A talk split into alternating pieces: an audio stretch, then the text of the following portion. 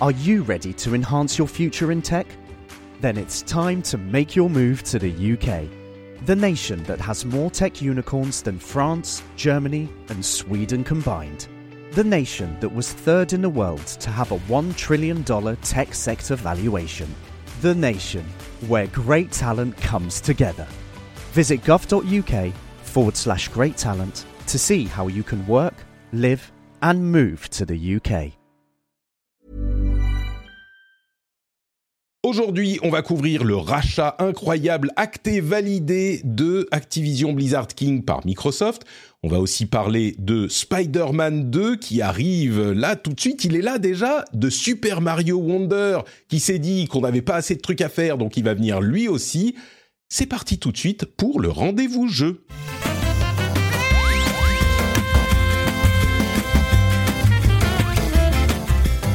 Bonjour à tous et bienvenue sur le rendez-vous jeu. Nous sommes en octobre 2023. C'est une période tellement pleine, incroyable, lourde que Jika en soupire avant même qu'on ait commencé l'émission. Bonjour Jika. Comment vas-tu C'est le burn-out, c'est le burn-out gaming. Hein, je te jure, hein, mais vraiment, moi je suis. en fait, moi, en fait, moi, mon problème, c'est que moi j'ai envie de jouer à tout. Je, je, je suis impatient. Je peux pas attendre. euh, Il y a une nouveau titre qui sort pour que j'y joue, tu vois. Donc du coup là, je suis complètement submergé entre les jeux auxquels j'ai envie de jouer, euh, les jeux que je découvre. Enfin, c'est- n'importe quoi. Mais bon. Mais, mais est-ce que tu as... Tu, quel jeu tu es en train de faire? Bon, on en parlera tout à l'heure, Jika. Mais je comprends. Ouais, ouais, ouais. C'est difficile. C'est difficile. La vie est dure. Voilà, c'est comme comme je disais, c'est force force problème, mais euh, mais c'est vrai que quand on aime le jeu vidéo, c'est une belle période et en même temps, c'est une période qui euh, où on se dit qu'on a besoin de beaucoup plus de temps le que que que ce qu'on a en vrai, quoi. C'est bien que euh, tu sais le, le, le- comment dire l'expression comme quoi euh, quand on est jeune on a du temps, quand on est euh, vieux on a de l'argent. Euh, dans le jeu vidéo, je pense que quand on atteint un certain âge, on a de quoi s'acheter tous les jeux qu'on veut, mais on a fait l'erreur de faire des enfants et donc on n'a plus de temps. C'est une Exactement. astuce. Sauf quand on joue avec nos enfants, et je- j'en parlais tout à l'heure justement. Ah, très bien, très bien, magnifique. Ah. Jika, très heureux de t'avoir pour cet épisode numéro 316 du Rendez-vous Jeu. On a également, euh, bah, on ne pouvait pas faire cette émission sans le plus grand spécialiste de Microsoft de France, qui a acquis ce titre il y a combien de temps? Bien avant le début du, euh, du- de, de l'incroyable parcours de euh, Microsoft et Activision. Je, je pense que je t'ai nommé plus grand machin il y a bien longtemps. Ouais. C'était une époque où les Windows Phone existaient encore et où euh, les studios Xbox s'appelaient les Ouais. Microsoft Studios. Une époque que tu, que tu préférerais oublier, je crois, peut-être. Euh, bon, en tout cas, je suis très heureux d'avoir Cassim euh, pour cette... Bon, on, on va y revenir tout de suite, mais oui, le rachat est fait. Notre long cauchemar est terminé, enfin terminé, c'est ce que je, je, je titrais. et, et Et effectivement... ce n'est donc, que le début. On, on y arrive. Ce n'est que le début, oui, mais là, c'est plus... Tu penses que ça va continuer à être euh, cauchemardesque? Je sais On pas. verra. On verra. Euh, on a également, alors on a le plus grand expert de Microsoft. On se devait d'avoir le plus grand expert de Nintendo également. Bonjour Antistar, comment vas-tu? Salut Guillaume. Bonjour, euh, bonjour Patrick. Bah écoute, ça va très bien. Merci beaucoup pour, euh, pour cette nouvelle invitation. On parle du fait qu'il y a un cauchemar qui est fini euh, avec euh, Activision Blizzard. On a un autre cauchemar qui n'est pas fini, c'est la Switch 2. Parce que lui, ça c'est pareil, en termes de serpent de mer, je peux te dire qu'on en parle depuis un petit bout de temps. hein. Quand, quand on connaîtra la date de la Switch 2, c'est bon pour pouvoir passer à GTA 6 après, je pense. Mais la Euh, question c'est lequel va arriver en premier? J'espère que c'est la Switch 2 quand même. Parce Oui, que, ah bah, j'espère euh, aussi, Il, oui. il est plus que temps là. Bah à mon avis c'est pas c'est pas garanti hein, parce que la Switch 2 on dit premier trimestre 2024 peut-être. Je serais pas Alors, premier trimestre, jamais. estomaqué que non? Quoi? Ah, je, je premier trimestre, j'y crois pas du tout. Pour Non, moi, c'est plus pas? fin 2024. Ouais, ouais. Hmm. Bon, on aura le temps. Non, non, je veux dire, on entend parler, l'annonce. Je parle de l'annonce. Ah, Ah, l'annonce oui. Ah oui, l'annonce en début d'année, ça, oui, C'est ça, ça, c'est plus crédible. Ouais. Ouais. Bon, on, en reparlera. Écoute, les, les, les serpents de mer, on en a déjà un euh, auquel on va mordre la queue aujourd'hui. On va en laisser, on va laisser les autres pour plus tard. Merci à tous les trois d'être là et merci également. Alors, il n'y a pas de nouveaux patriotes cette semaine, mais il y a Steph Sinalco qui est le producteur vaillant qui tient la, le, le, le navire et qui est toujours là. Merci beaucoup à toi, Steph. On te remercie tous les mois et même plus. Tu fais partie des incroyables producteurs qui ont trouvé le niveau secret qui est il est difficile à trouver le niveau secret sur la page Patreon. Je, pense que c'est un achievement déjà de l'avoir trouvé. Euh, vous pouvez aller regarder par vous-même sur patreon.com slash rdvjeux. C'est pas facile. Il y a une flèche sur laquelle il faut cliquer, tout ça, c'est pas évident. C'est presque un ARG. Mais bravo et merci à Steph de le faire, enfin d'être patriote. Et merci à tous ceux et à toutes celles qui participent également. Un dernier mot avant de se lancer, et puis on arrêtera le suspense et l'attente. Euh, on a un, rendez-vous IRL euh, ce samedi. Là, je suis de retour dans le studio Mini, et il y a un, une IRL euh, ce samedi à 16h au bar Le Corcoran à, au, au Sacré-Cœur. Euh, si vous voulez venir boire un petit coup à 16h et me dire bonjour et dire bonjour à d'autres auditeurs et auditrices, eh ben vous serez les bienvenus. Je serai heureux de vous voir. C'est la première fois depuis des années qu'on refait cette IRL traditionnelle de la rentrée. Donc euh, c'est un moment à ne pas manquer. Et comme on est au studio mini, on n'a pas de jingle pour les news. Certains sont contents, la plupart les pleurent, mais on compense avec donc un premier sujet incroyable, euh, vraiment au sens où on ne croyait pas que ça arriverait. La semaine dernière, Xbox, Microsoft, a effectivement absorber Activision Blizzard King, la fin d'un périple que nous avons commencé enthousiaste et, heureux, guiret, j'oserais même dire, et que nous avons fini sous les, sur les rotules, sous les rotules même, on n'en pouvait plus, mais ça y est, c'est terminé. Cassim l'a suivi, en a souffert, en a pleuré, mais il a tout compris, il a tout su.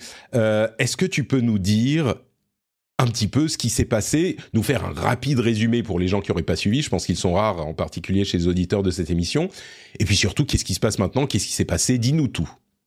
Et, moi, juste avant, j'ai une toute petite question. La première question, c'est qu'est-ce que tu as ressenti intérieurement quand tu as vu la news tomber?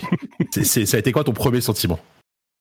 Euh, bah, alors, en, vrai, j'ai comme, comme telle une nécrologie, j'ai prévu en avance euh, un certain nombre de contenus. Oui, déjà prévu l'article. Euh, euh, hein. mais, mais, sinon, bah, ça a été, ouais, ça a été, bah, ça a été un peu un, truc de, de, de, pas de soulagement, mais de, de, de pensée profonde de waouh ça c'était ça, faisait ça fait 20 mois quand même enfin c'est un projet de 20 mois qui se termine quoi il y a un côté un vide un peu qui s'installe quand même effectivement c'est un peu étrange sur le moment euh, mais, mais en même temps, euh, en même temps, bon voilà, sacré feuilleton.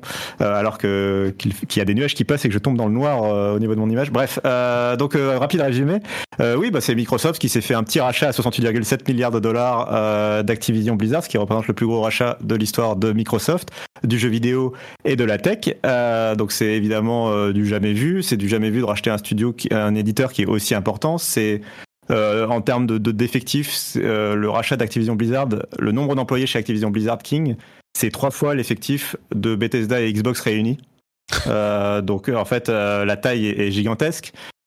c'est des licences cultes comme Candy Crush auquel on pense pas assez, donc je commence par lui, qui est une pépite du jeu mobile, mais aussi Call of Duty qui est une pépite du jeu console, et World of Warcraft, Starcraft ou Warcraft qui sont des pépites du jeu PC. Donc c'est trois gros marchés que tu touches en même temps et tu acquiers des talents euh, assez forts et des licences très fortes sur, sur trois marchés à la fois, plus plein d'autres licences type euh, Tony Hawk, Guitar Hero, euh, Crash Bandicoot, Spyro. Crash Bandicoot et Spyro qui deviennent des mascottes Xbox alors qu'elles ont, elles sont littéralement nées comme des mascottes PlayStation. C'est invraisemblable quand tu quand as un certain âge.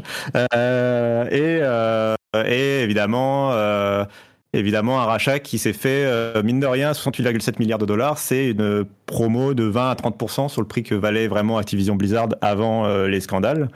Euh, donc c'est donc Microsoft mine de rien même avec à 68,7 milliards achète en fait ouais achète en solde. En fait ne paye pas de premium. En gros c'est ils, n'ont pas payé de premium pour l'achat de d'Activision Blizzard. Quand tu rachètes une entreprise normalement tu payes un premium c'est-à-dire tu payes 20 à 30% de plus que le prix de l'action pour, bah, pour que les actionnaires acceptent de revendre leur action, tout simplement, euh, pour que ce soit intéressant. Et, et en fait, comme l'action avait descendu de 20 à 30% par rapport au scandale autour de Bobby Kotick et de la culture d'entreprise Activision Blizzard et des mauvaises sorties de jeux, euh, bah, l'action était de 20% à 30% en dessous de sa valeur d'origine et donc ils ont pu faire ce rachat intéressant pour eux.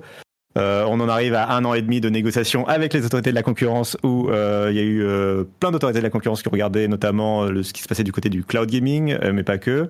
Et, et, on en arrive à une validation de tous les pays avec plusieurs contraintes qui ont été signées. Donc les autorités ont joué aussi leur rôle à plein d'égards pour pouvoir mettre en lumière les, les difficultés qu'il y avait autour de ce rachat et puis aussi peut-être mettre un, quelque part un stop à d'autres futurs peut-être rachats que d'autres entreprises pourraient tenter si elles ont aussi elles doivent passer aussi par deux ans de, de validation de procédures administratives.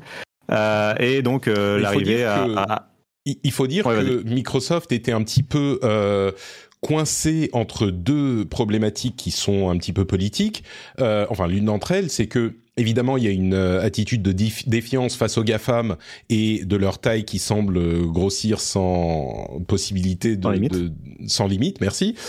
Et, et donc, les gouvernements du monde entier voulaient euh, mettre un coup d'arrêt à cette croissance, mais en même temps, euh, ce qu'on disait, je pense, la plupart des analystes, en tout cas nous dans cette émission et toi y compris, c'est que clairement, dans, enfin, il semblerait que dans le marché du jeu vidéo, euh, eh ben, il y a une concurrence qui est quand même assez saine, euh, et donc sur le marché du jeu vidéo spécifiquement, il n'y a pas vraiment d'obstacle à, ce rachat. Et c'est ce qui a créé d'ailleurs de la tension dans les euh, différents camps qui sont opposés, on va dire en tout cas dans les avis par rapport au rachat. Il y avait des gens qui ne voulaient pas qu'il ait lieu parce que c'est une croissance euh, encore du monde de, du, de la tech et des GAFAM.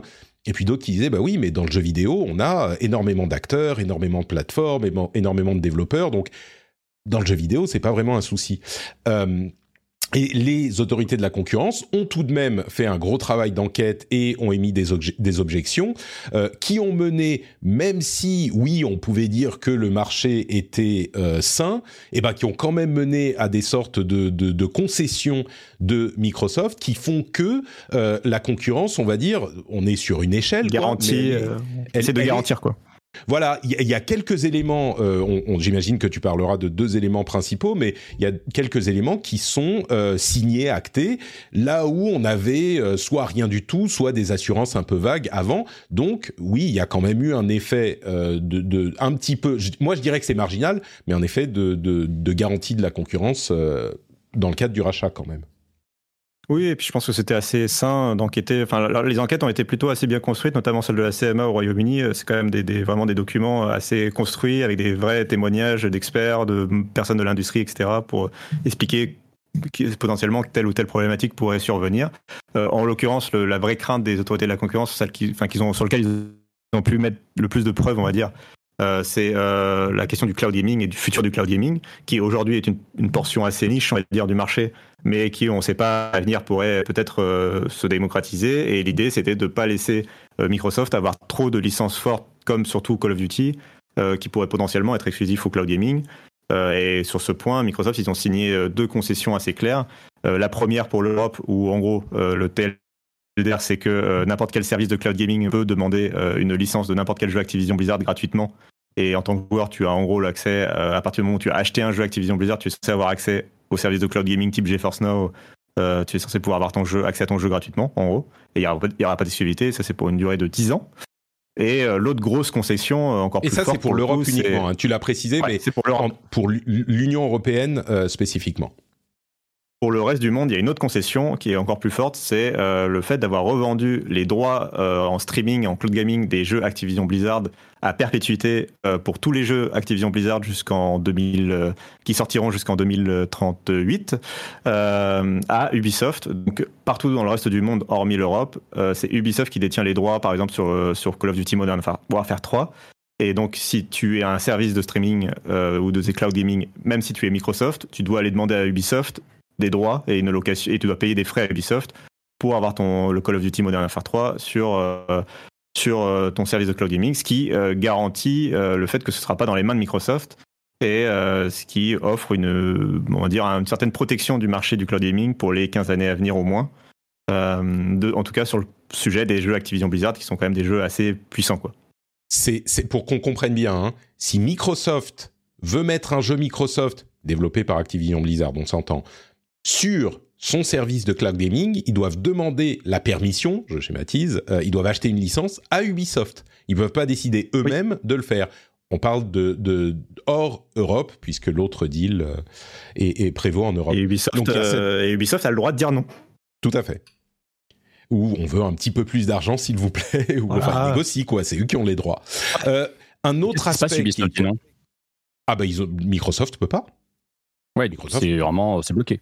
Ouais, ouais, ouais. C'est juste, ils ont pas ça. Les droits appartiennent à... C'est exactement euh, le parallèle que moi je fais souvent, c'est un peu, euh, qui, est, très schématique, mais c'est le parallèle, c'est que Spider-Man appartient à Sony euh, dans l'univers du cinéma. Et Marvel mm. peuvent faire ce qu'ils veulent. S'ils n'ont pas l'autorisation de Sony, ils n'ont pas le droit d'utiliser Spider-man en fait.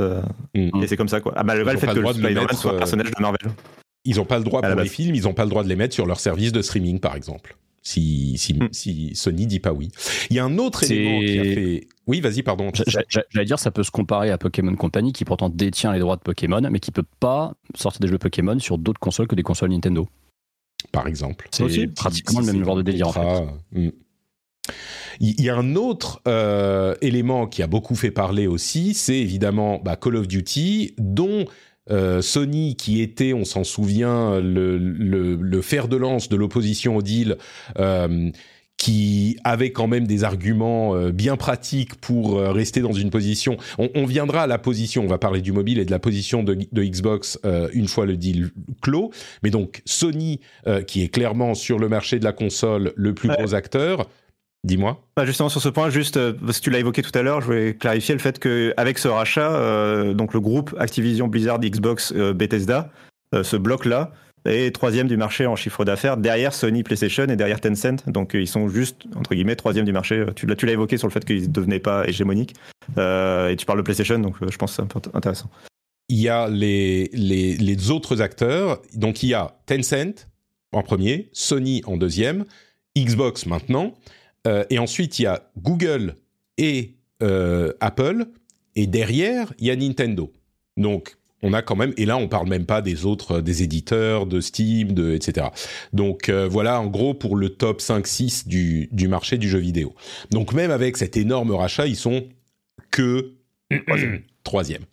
Euh, ce qui est bien sûr, ça les met complètement dans la course. Et on parle de, de revenus, hein, de, de chiffre d'affaires. Ouais. Euh, donc Sony disait euh, c'est la fin du monde, vous vous rendez compte, si vous laissez euh, Call of Duty euh, dans les mains de Xbox, ils vont le transformer en exclusivité Xbox. On va nous y perdre, on peut pas se battre. Qu'est-ce qu'on peut faire si on n'a plus Call of Duty, on n'a plus qu'à plier bagages, c'est terminé, vous vous rendez pas compte? Ce qui a mené à un deal qui était... Ah bah, tu, tu, peux nous en parler, mais ah bah alors, euh, effectivement, Sony euh, a été le plus, à celui qui a fait le plus, clairement le plus de lobbying auprès des autorités pour essayer de faire euh, le plus possible de bloquer ce rachat. on en arrive à la situation où, en fait, les acteurs, les concurrents de Microsoft n'ont pas tous le même contrat avec Microsoft. Et Sony, en fait, ressort un peu perdant de, de, cette affaire dans le sens où c'est ceux qui ont le contrat le moins avantageux. puisqu'ils ont en gros la garantie que Call of Duty restera présent sur PlayStation pour les 10 ans à venir, euh, mais seulement Call of Duty. Là où d'autres acteurs ont accès à tous les auront la, la promesse d'avoir accès à tous les jeux Activision Blizzard euh, pour les 10 ans à venir, et euh, le, le, meilleur d'entre eux étant Nvidia GeForce Now qui a carrément pu obtenir d'avoir tous les jeux Microsoft, dont Bethesda et Xbox Game Studio. Donc par exemple Starfield est présent sur GeForce Now. c'est une conséquence directe du contrat qu'ils ont passé avec Microsoft parce qu'ils ont été dans les premiers à passer ce contrat. Euh, il y a aussi Nintendo, donc il y aura l'accès à Call of Duty, euh, promis un accès à Call of Duty sur la Switch. Et, d'après, alors c'est très flou encore un peu le plan, mais euh, d'après certains témoignages pendant les, pendant les, pendant les procès, il y a vraiment la volonté que ce soit sur la Nintendo Switch qu'on connaît aujourd'hui, et que ce soit le vrai Call of Duty, et pas un Call of Duty mobile par exemple. Euh, donc je voilà, je mets un point d'interrogation sur, Alors, euh, ça peut te rassurer du côté des joueurs Nintendo, mais un point d'interrogation dessus aussi parce que c'est pas qu'on veut pas avoir Call of sur Switch. Hein. Concrètement, on s'en fout. On serait content d'avoir une licence culte de plus qui manque à la Switch parce que c'est quasiment la seule grande licence du jeu vidéo qui n'est pas dessus. Mais par contre, oui, quid effectivement de comment ça tournerait. Euh, il me semble, alors je sais plus si c'était Treyarch ou Infinity Ward qui avait dit vouloir porter un Call of sur Switch et qu'ils avaient essayé et ils n'y arrivaient pas. C'est-à-dire que. Ouais, mais du coup, est-ce qu'il n'y a pas la solution du, Est-ce qu'il n'y a pas la solution du cloud justement? Là, cette solution, parce qu'effectivement, tu as des gros plein jeux. Cloud maintenant sur Switch. Tu as des gros ah, jeux, effectivement, type RE7, RE8, Plague Tale Requiem, qui sont effectivement au contrôle aussi, qui sont en cloud. je me souviens bien, il y a des témoignages qui excluaient que, que, ce soit une, un portage euh, cloud, et ils parlaient bien de portage natif euh, pour la Switch. Et ils arrivaient pas, apparemment. Apparemment, Ouais, ils n'arrivaient mais- pas en fait à optimiser le jeu pour qu'il rentre dans une cartouche Switch parce que c'était trop lourd et que les cartouches Bah, Switch c'est grand ensuite, ils peuvent, ils 64 peuvent le sortir en, en download uniquement, mais mo- moi, je je suis pas convaincu que ça soit si problématique que ça. Je pense qu'ils n'ont pas réussi avec le niveau de qualité qu'ils voulaient, mais euh, je pense Ça, que il va ouais. arriver pour la prochaine version, qui arrivera en même temps que la prochaine pla- plateforme de Nintendo. Tout le monde regardera Voilà, c'est ça, la oui. version de la nouvelle plateforme. Et, et la, la Switch elle-même, bon bah il y aura une version qui tournera beaucoup moins bien, qui sera moins belle finalement, parce que tu peux faire tourner un Call of Duty euh, sur Switch. Il suffit de euh, réduire la qualité des textures et le nombre de polygones et basta. Voilà, c'est Mhm. ça, ça c'est possible quoi. Donc C'est pas euh, tellement facile quand ça tu le dis. Patrick. mais, Ouais, mais c'est- l'intérêt de- Demandez-moi. Demande Treyarch Bah oui. et Antistar. Dis à Treyarch que la prochaine fois qu'ils aient fait, ils, ils me demandent. Tu vois, tu descends vrai, encore c'est le vrai, vrai. on sait que c'est c'est sur les- que c'est une case à cocher dans les options du moteur, on le sait. Ben voilà, c'est ça. Tourner sur Switch, pof, tout à coup, euh, tout devient moche et ça tourne. Euh, donc, Bah, Tu surtout- deviens Mortal Kombat, ouais, ça FPS, devient Mortal Kombat. Surtout que des FPS sur Switch, euh, même certains compétitifs, tournent sur la console. Alors ils tournent en 30 FPS. hein. Pour un FPS, c'est pas génial, mais au moins c'est stable. T'as Overwatch qui est sur Switch, t'as Doom Eternal qui est Ouais, sur Switch Doom, quand ouais, même. hein. Euh, et, Ouais, et- ouais. et la- et- et Doom Eternal n'est pas dégueulasse sur Switch. Alors JK, je pense que tu vas me dire que si, mais pour de la Non, non, je non, c'est en vrai, c'est extrêmement réussi euh, voilà, c'est ça. sur Switch. Non, non, mais il y en a, il y en il y a, enfin, il y a Overwatch, il y a Apex, il y a Fortnite. Bon, Fortnite, il Aussi, est plus facile, vrai. mais tu vois, il y a tous ces jeux-là, ils sont clairement, euh, ils sont beaucoup plus moches que sur euh, les autres consoles ou le PC. Enfin, c'est évident. Mais ils là, tournent. Ils existent, ils tournent. Il y a aucune raison que Call of. Duty n'y arrive pas aussi, quoi. Euh, donc il y a ça effectivement et c'était euh, assez intéressant de voir euh, Sony se débattre pour essayer de faire capoter le deal en disant Call of Duty, Call of Duty, Call of Duty. Et il faut noter que pendant tout ce temps, Microsoft, enfin dès que ça a commencé à, poser problème, Microsoft disait, par la voix notamment de Phil Spencer, mais nous on a un contrat. Signez-le, on vous le, on vous le laisse pendant 10 ans, il n'y a aucun problème. On vient de le faire signer avec euh, Nvidia. Il y a même Nintendo, ils nous ont dit non mais pas besoin de signer, on vous fait confiance quoi. C'était un moment assez incroyable et, et Sony qui refusait de signer clairement parce qu'il voulait l'utiliser pour agiter le, le drapeau de l'anti-compétitivité. Et au final, quand Sony s'est rendu compte que bon bah ça sentait un petit peu le roussi pour le capotage du rachat, ils ont dit bon bah si allez finalement on va signer et ils ont eu le contrat version euh, mini au rabais quoi. Donc euh, c'était c'était drôle quoi. Moi j'ai fallait bien trouver des, des occasions de rire dans ce dans ce cette cette euh, aventure et ça ça m'a ça m'a fait ça m'a fait rigoler. Alors en plus depuis la conclusion du rachat, pour le coup, on a eu une interview de Phil Spencer. Alors c'est toujours très particulier. C'est une nouvelle trend dans le milieu du journalisme. Donc c'est une interview de Phil Spencer par Xbox. Donc c'est Ouais. euh, donc il s'interviewe lui-même en gros. Euh, qui est très intéressante, mais c'est toujours très particulier et c'est de plus en plus euh, à la mode de faire des interviews euh, d'éditeurs, enfin qui s'interrogent eux-mêmes quoi.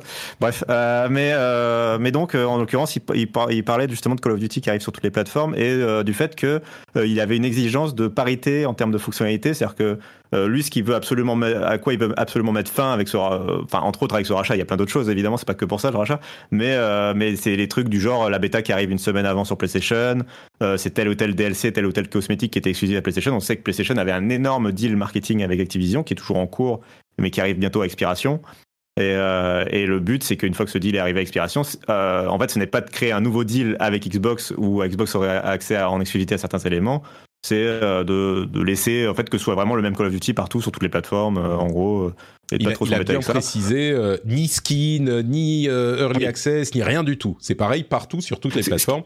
Ce qui, alors, ce qui n'empêchera pas, si tu es abonné à Xbox Game Pass Ultimate, d'avoir des skins qui sont disponibles partout, gratuitement, dans le cadre de l'écosystème Xbox, Bien par exemple.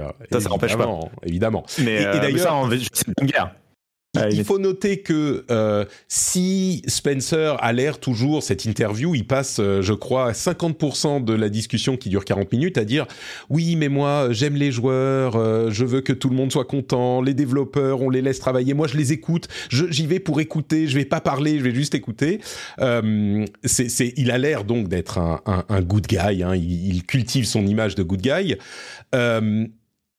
Il y a euh, évidemment un intérêt à Microsoft qui est en troisième place sur ce marché des consoles à euh, essayer d'attirer les gens en étant présent partout et, et en développant sa plateforme et sa, son catalogue de jeux en plus de, des consoles elles-mêmes. Donc eux, ils veulent vraiment satisfaire tout le monde et, et, et être euh, euh, les amis de tout le monde. Oui, parce que ça, faut, le- enfin, c'était un- c'était un énorme argument du multiplateforme, faut, faut le rappeler, c'est le que enfin ils font pas ça de gaieté de cœur. Enfin de, par, par bonté d'âme c'est que c'est que Call of Duty qui est vendu sur PlayStation ou Call of Duty qui arrive sur Switch c'est de l'argent en plus pour Xbox quoi. C'est juste euh, c'est juste du bon sens économique quoi. C'est un, un, énorme euh, une énorme part. On avait eu les chiffres mais on parlait en milliards par an euh, pour Sony pas pour Activision.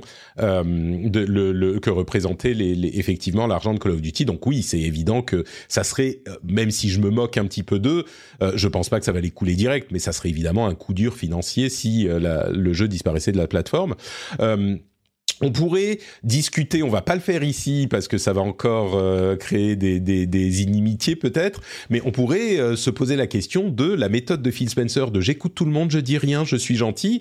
Vu l'absence le, de résultats que ça a donné euh, ces deux dernières années, je crois qu'il y a légitimement le, la question à se poser sur est-ce que Phil Spencer est un, un, bon guide, un bon leader pour tous ces studios on pourrait en parler. Il y a aussi la question de est-ce que Phil Spencer va euh, prendre sa retraite euh, après ce deal pour enfin pouvoir se reposer et passer les clés à Sarah Bond. Euh, moi, je pensais, je disais au moment du deal, je me suis dit bon, il va là, il va présenter les prochains trucs aux prochaines E3 qui n'est pas le 3, mais il en fera pas un autre. Son interview, il avait l'air quand même à fond, donc je sais pas, peut-être qu'il sera encore là. Mais il y a deux choses que j'aimerais qu'on évoque avant de conclure ce long sujet. Euh, D'une part, le rôle de King, l'importance de King dans ce rachat qu'on a tendance à oublier dans l'industrie du jeu vidéo avec le, le, mobile, et il en parle d'ailleurs dans l'interview euh, que je mettrai en lien dans la newsletter, donc euh, vous pourrez, mais elle est facile à trouver, mais elle sera en lien également. Et puis, l'aspect social de ce deal avec les syndicats d'une part et le sort de Bobby Kotick d'autre part. Donc d'abord pour le rôle du mobile, est-ce que tu peux euh, on, entend beaucoup oui c'est hyper important King dans cette histoire. Euh, est-ce que c'est effectivement le cas ou, on exagère? Bah, euh, Alors déjà oui c'est, évidemment très important. Alors c'est une façon pour Microsoft je pense aussi de mettre en avant euh, autre chose que la question du marché de la console et du marché du cloud gaming puisque là c'était évident que sur le mobile effectivement Microsoft n'existe pas en gros virtuellement dans le jeu vidéo donc euh, très peu. Il y a Minecraft Pocket quoi à la limite quoi. Mais euh, mais ils sont pas vraiment présents. Et, euh, donc évidemment que c'était un, très bon argument pour eux. Mais après c'est un argument qui est rationnel et qui a du sens économiquement. C'est une réalité aussi que King est un énorme morceau. Donc c'est Candy Crush. Mais au sens plus large le jeu mobile chez Activision Blizzard King c'est un vrai vivier de talent. Donc c'est Candy Crush avec King mais c'est aussi c'est aussi Diablo Immortals avec Blizzard et c'est Hearthstone et c'est Call of Duty Mobile qui sont quatre gros, quand même quatre grosses licences mobiles euh, plutôt populaires dans des domaines différents qui touchent des personnes différentes en plus euh, et qui sont quatre plus ou moins success story selon les jeux quoi. plus d'autres qui arrivent aussi. on verra ce que donnera par exemple il y a ces Warcraft, je sais plus quel le, le dernier Warcraft là, Rumble qui arrive. Voilà, on verra ce que ça donne. Mais, euh, mais y a, en tout cas, il y a des vraies tentatives de, chez Activision Blizzard de faire du jeu mobile, ce qui était moins présent chez Xbox. Euh, donc il y a un vrai sujet, sachant qu'en plus, ça s'aligne plutôt bien en, avec euh, l'actualité, surtout en Europe, puisque on a une législation qui, qui est actée, qui va arriver là d'ici mars 2024, qui va forcer notamment Apple à ouvrir son App Store à des App Store concurrents sur iOS. Ah, et ouvrir sa Google plateforme à des App Store concurrents. On oui, pourra télécharger n'importe quel App Store. Tu, tu, devrais être en mesure d'ici mars 2024, si tu es un citoyen européen, de pouvoir télécharger un Xbox Store sur ton iPhone et qui ne dépend pas de chez Apple et, qui ne, et sur lequel euh, Microsoft pourra publier bien ce qu'ils veulent. Euh, et euh, et, euh, et il y aura aussi la même chose côté Android, mais c'est moins un sujet important. Mais, euh, mais, mais globalement, point, Microsoft a une vraie volonté de lancer une boutique. Quoi. Il semble, euh, et, et d'ailleurs euh, Spencer faisait un, un, plaidoyer pour le sujet qui était très convaincant. Il disait, euh, pour les 20 ans à venir, moi si je veux que Xbox soit une marque forte dans 20 ans, euh, bah, on peut pas ignorer le mobile. Le mobile aujourd'hui, c'est euh, des milliards de joueurs, euh, autant d'argent que le PC et les consoles réunies. Il l'a pas dit comme ça, mais c'est ce que ça voulait dire. C'est là que les joueurs sont. Euh, même si on ne délaisse pas le, les joueurs traditionnels, on peut pas ignorer les joueurs mobiles. Et je pense qu'il a, c'est, ça fait sens euh, complètement. Euh, sur la oui, question de l'arrivée ouais. d'autres App Store non, sur iOS, économique quoi. Oui, enfin, il y a évidemment, il l'évoquait aussi, euh, des modèles économiques différents et des et des. Il en parlait dans, dans l'interview. Euh, mm. mais sur la question des App Store, il y a une question euh, qui se pose sur euh, les, la manière dont les revenus vont se être divisés, parce que Apple semblait indiquer que euh, il voulait quand même de l'argent des développeurs quand ils passaient par un autre App Store, parce que l'App Store représente, j'en sais rien, je dis n'importe quoi, mais 10, 10% sur les 30% de la commission, et donc ils veulent quand même les 20% pour l'accès à la plateforme. Je ne sais pas si ça passera avec le DSA légalement, etc. Mais il n'est pas du tout impossible qu'Apple essaye de filouter encore pour euh, désavantager les gens qui, euh, enfin les sociétés qui essayent d'avoir des App Store euh, tiers. Et sur la question sociale et de Bobby Kotick, où on en est? Euh, là encore, euh, on a eu des éléments de réponse après la finalisation du rachat. Euh, alors, il y en a qui sont plus. Le parachute doré, il, est comment là? Alors, le parachute doré, il se compte en centaines de millions de dollars déjà. Ouais, c'est c'est de l'ordre de 300 à 400 millions de dollars, je crois. 400 millions, je crois, j'ai lu, moi. Euh, donc, donc il est très très large. Donc, Bobby Kotick est évidemment le grand gagnant de l'affaire euh, sur tous les plans. Euh, il, en ressort et, grand gagnant.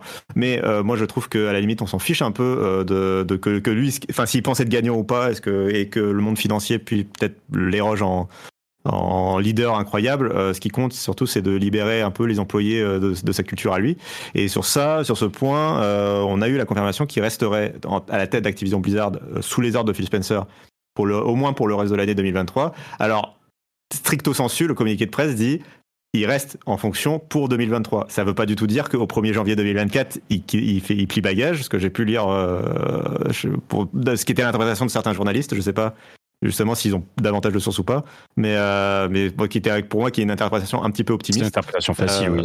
Euh, euh, je pense ça a l'air. disons que les indices laissent penser que ça sera le cas, qu'il quittera après, mais c'est pas confirmé. Moi, je pense qu'il quitte. Moi, je, je pense effectivement que la tournure de la phrase laisse penser qu'après il va quitter mais euh, mais ça peut être dans à la mi euh, enfin ça peut il peut conclure l'année fiscale par exemple mm. pour pour assurer la transition enfin voilà on sait pas exactement le calendrier de, de sortie de Bobby Kotick ce qui est sûr c'est quand même que effectivement enfin moi je pense je suis assez persuadé qu'il va sortir de l'organigramme effectivement une fois cette transition passée euh, et que en tout cas il y a un vrai enjeu à surveiller euh, Microsoft qui a promis dès, le premier jour de l'annonce de ce rachat jusqu'au dernier jour du communiqué de presse d'annonce de, l'absorption ils ont promis de changer la culture d'entreprise d'Activision Blizzard. Et tu parlais du fait que Phil avait une position de leader des fois un peu euh, passive, on va dire, vis-à-vis de ses studios, où il avait tendance à être un peu les mains détachées, de, de, comment dire, laisser les studios faire un peu ce qu'ils veulent, ce qui était vraiment une grosse position de Microsoft pour tous leurs précédents rachats depuis Mojang, en gros.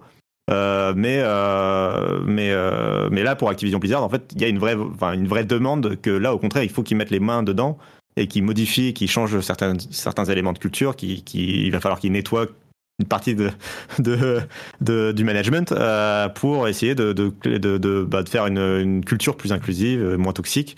Euh, enfin, il y a un vrai enjeu là-dessus et euh, et donc, euh, et, et, donc, il va, il va, falloir que la presse surveille d'un œil attentif ce que Microsoft va faire. Il faut pas trop les laisser s'endormir justement sur ce sujet-là, je pense. Mm. Euh, donc j'ai j'ose espérer évidemment que, que, tous les Jason Schreier du monde euh, feront. feront si, si je dis pas de bêtises, il y, a des, il y a des projets de syndicats, je crois, qui sont plus ou moins en cours et qui. Alors, Microsoft a l'air relativement ouvert là-dessus, quoi. Ah, plus que relativement, oui.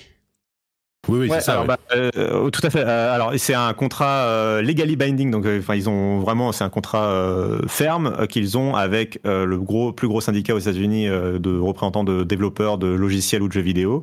Alors, qui ne concerne, attention, que les employés d'Activision Blizzard, King, pour ce contrat. qui rentrera en effet dans les six mois à venir, je crois, ou trois ou six mois, j'ai un doute sur l'échéance mais dans les trois ou six mois à venir, euh, voilà, ils vont avoir ce, ce contrat-là qui fait que Microsoft n'a plus le droit de euh, s'opposer, de mettre des bâtons dans les roues de la création de syndicats et, euh, et d'interférer. Et globalement, ils ont compris qu'il fallait prendre une stance un peu plus pro euh, syndicat. Bon, ils vont pas non plus euh, de même favoriser la création de syndicats non plus, faut pas déconner. on est aux États-Unis, mais mais mais non, il y a une vraie porte ouverte créée pour la création de syndicats et ça va être une nécessité euh, pour mm. que les employés justement puissent faire entendre leur voix. Je, trouve que les mentalités sont doucement en train de changer là-dessus aux États-Unis. Alors c'est c'est pas c'est pas grandiose, mais il y a quand même un vrai effort depuis un an deux ans là par rapport à ce que c'était avant quoi.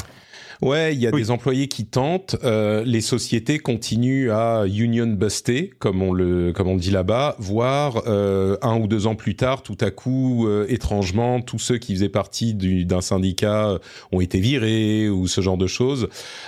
et c'est pour ça que le signal très très fort, très très clair envoyé par Microsoft est important parce que Rappelons-le encore une fois, aux États-Unis, on n'est pas du tout dans la situation qu'on connaît en Europe avec des, des protections sociales et euh, des partenaires de négociation, quoi qu'on pense des syndicats et du patronat, bah, ils sont en place et ils ont la possibilité de discuter, ce qui n'est pas le cas aux États-Unis. Aux États-Unis, il n'y a pas d'organisation qui représente l'intérêt des, des employés et des travailleurs. Et c'est pour ça qu'on répète à longueur d'émission qu'il faut que la syndicalisation euh, prenne forme aux États-Unis, en particulier dans l'industrie du jeu vidéo où elle est très absente. Et c'est pour ça que le, l'orientation que prend Microsoft est euh, plutôt un bon signe, un signe de, d'ouverture, d'espoir, de changement, on l'espère, qui pourrait euh, se propager dans le reste de l'industrie mm. quand une fois que ça sera, si, si ça donne quelque chose, quoi. Euh, bah, tout ça c'est bien, on est content alors du coup. Bah, dans l'ensemble, peut-être en conclusion, euh, je vais juste dire une chose. Euh, le parcours de Bobby Kotick, je suis le premier à avoir dit à quel point j'étais content euh, de la possibilité qu'il disparaisse de cette organisation, donc qu'on ne me prête pas des propos que je, je n'ai pas tenus. Mais le parcours de Bobby, Bobby Kotick est vraiment exceptionnel dans l'industrie du jeu vidéo et la manière dont il a mené Activision Blizzard, qu'il a pris il y a 30 ans et qui, dont il a fait le, le, le behemoth qu'il est aujourd'hui, euh, véritablement exceptionnel. J'en parle, euh, j'en parlais après un enregistrement d'émission et j'ai j'ai pris ce petit extrait. Je le publierai en vidéo pour les patriotes euh, avec quelques autres extraits de discussions qu'on a eu après les émissions en test euh, là dans, dans quelques jours. Donc si ça vous intéresse, vous pourrez écouter ça. Et, et bon, le, vraiment il y a un truc qu'on peut pas, sa vision de l'industrie, on peut pas lui lui retirer, même si on est content de le voir partir avec un coup de pied aux fesses quoi aujourd'hui. Et, donc il y a cet aspect qui est vrai aussi avec euh, avec Kotick. Euh, d'une manière générale, en conclusion, allez, on a fait on a fait assez longtemps là-dessus. Euh, est-ce que vous êtes content de ce rachat? Ou est-ce que vous êtes préoccupé? Ou même si c'est pas notre rôle en tant que journaliste d'être content ou pas content de de enfin votre rôle. Moi je suis pas journaliste je fais ce que je veux. Mais d'être content ou pas content de ce type d'information qu'est-ce que vous en pensez? Bah juste moi, euh, moi, en fait, euh, quand, quand j'ai vu le truc tomber, euh, la confirmation, j'étais content. J'étais content et je me suis dit en fait pourquoi est-ce que je suis content? Pourquoi est-ce que je me réjouis d'un rachat comme ça? Et en fait au final très très très basiquement, euh, je vois aussi peut-être l'intérêt des joueurs euh, bah de d'avoir une offre comme le Game Pass qui va euh, normalement. Alors on, sait très bien que ils, ont confirmé qu'il y aura pas de jeu Activision Blizzard King euh, cette année inclus dans le Game Pass, mais que ça arrivera très certainement l'année prochaine, hein, c'est sûr. Et je trouve ça je trouve ça plutôt chouette que que, que, que cette offre continue à se à se développer et qu'on va on va voir débarquer euh, Diablo, World of Warcraft, Call of Duty, etc. dans le Game Pass. Et, et, et, basiquement moi c'est c'est la seule chose qui fait que je me réjouis entre guillemets de ce rachat. après bon, c'est quand même c'est quand même un phénomène de concentration qui est, monstrueux. Certes, sur un acteur qui était pas qui était pas dominant à la base. Voilà, je, mais je, et, effectivement l'aspect euh, que, que, que, que Cassim a évoqué juste avant, qu'on a évoqué sur euh, le bien des employés peut-être qui vont quitter une culture d'entreprise un peu différente, les syndicats qui sont, enfin Microsoft qui est plus ouvert aux syndicats. Je pense que ça c'est une bonne nouvelle aussi. Donc euh, globalement, je suis plutôt content, même si bon, ça change pas ma vie quoi. On se demande si c'est euh, Mike, Mike, euh, merde, comment il s'appelle? Ibata? Euh, ah, Ibarra. Ibarra, merci, euh, qui va reprendre la tête d'Activision si Kotick se barre. Et du coup il vient de Microsoft, donc comme Ferguson. Enfin, oui, pardon. Antistar, toi, qu'est-ce que tu regardes ça d'un petit peu plus loin peut-être? Non, non, euh, en vrai, non, non, je regarde ça. Bah, de toute façon, je, je beau être spécialisé Nintendo, je suis dans l'actu euh, du, JV, euh, bon, surtout console plus que PC et mobile, mais quand même vraiment console, donc forcément, c'est un sujet. Je, veux dire, je travaille encore chez JV, j'étais loin de penser que je me barrerais de JV au moment où ce, ce, est évoqué la première fois.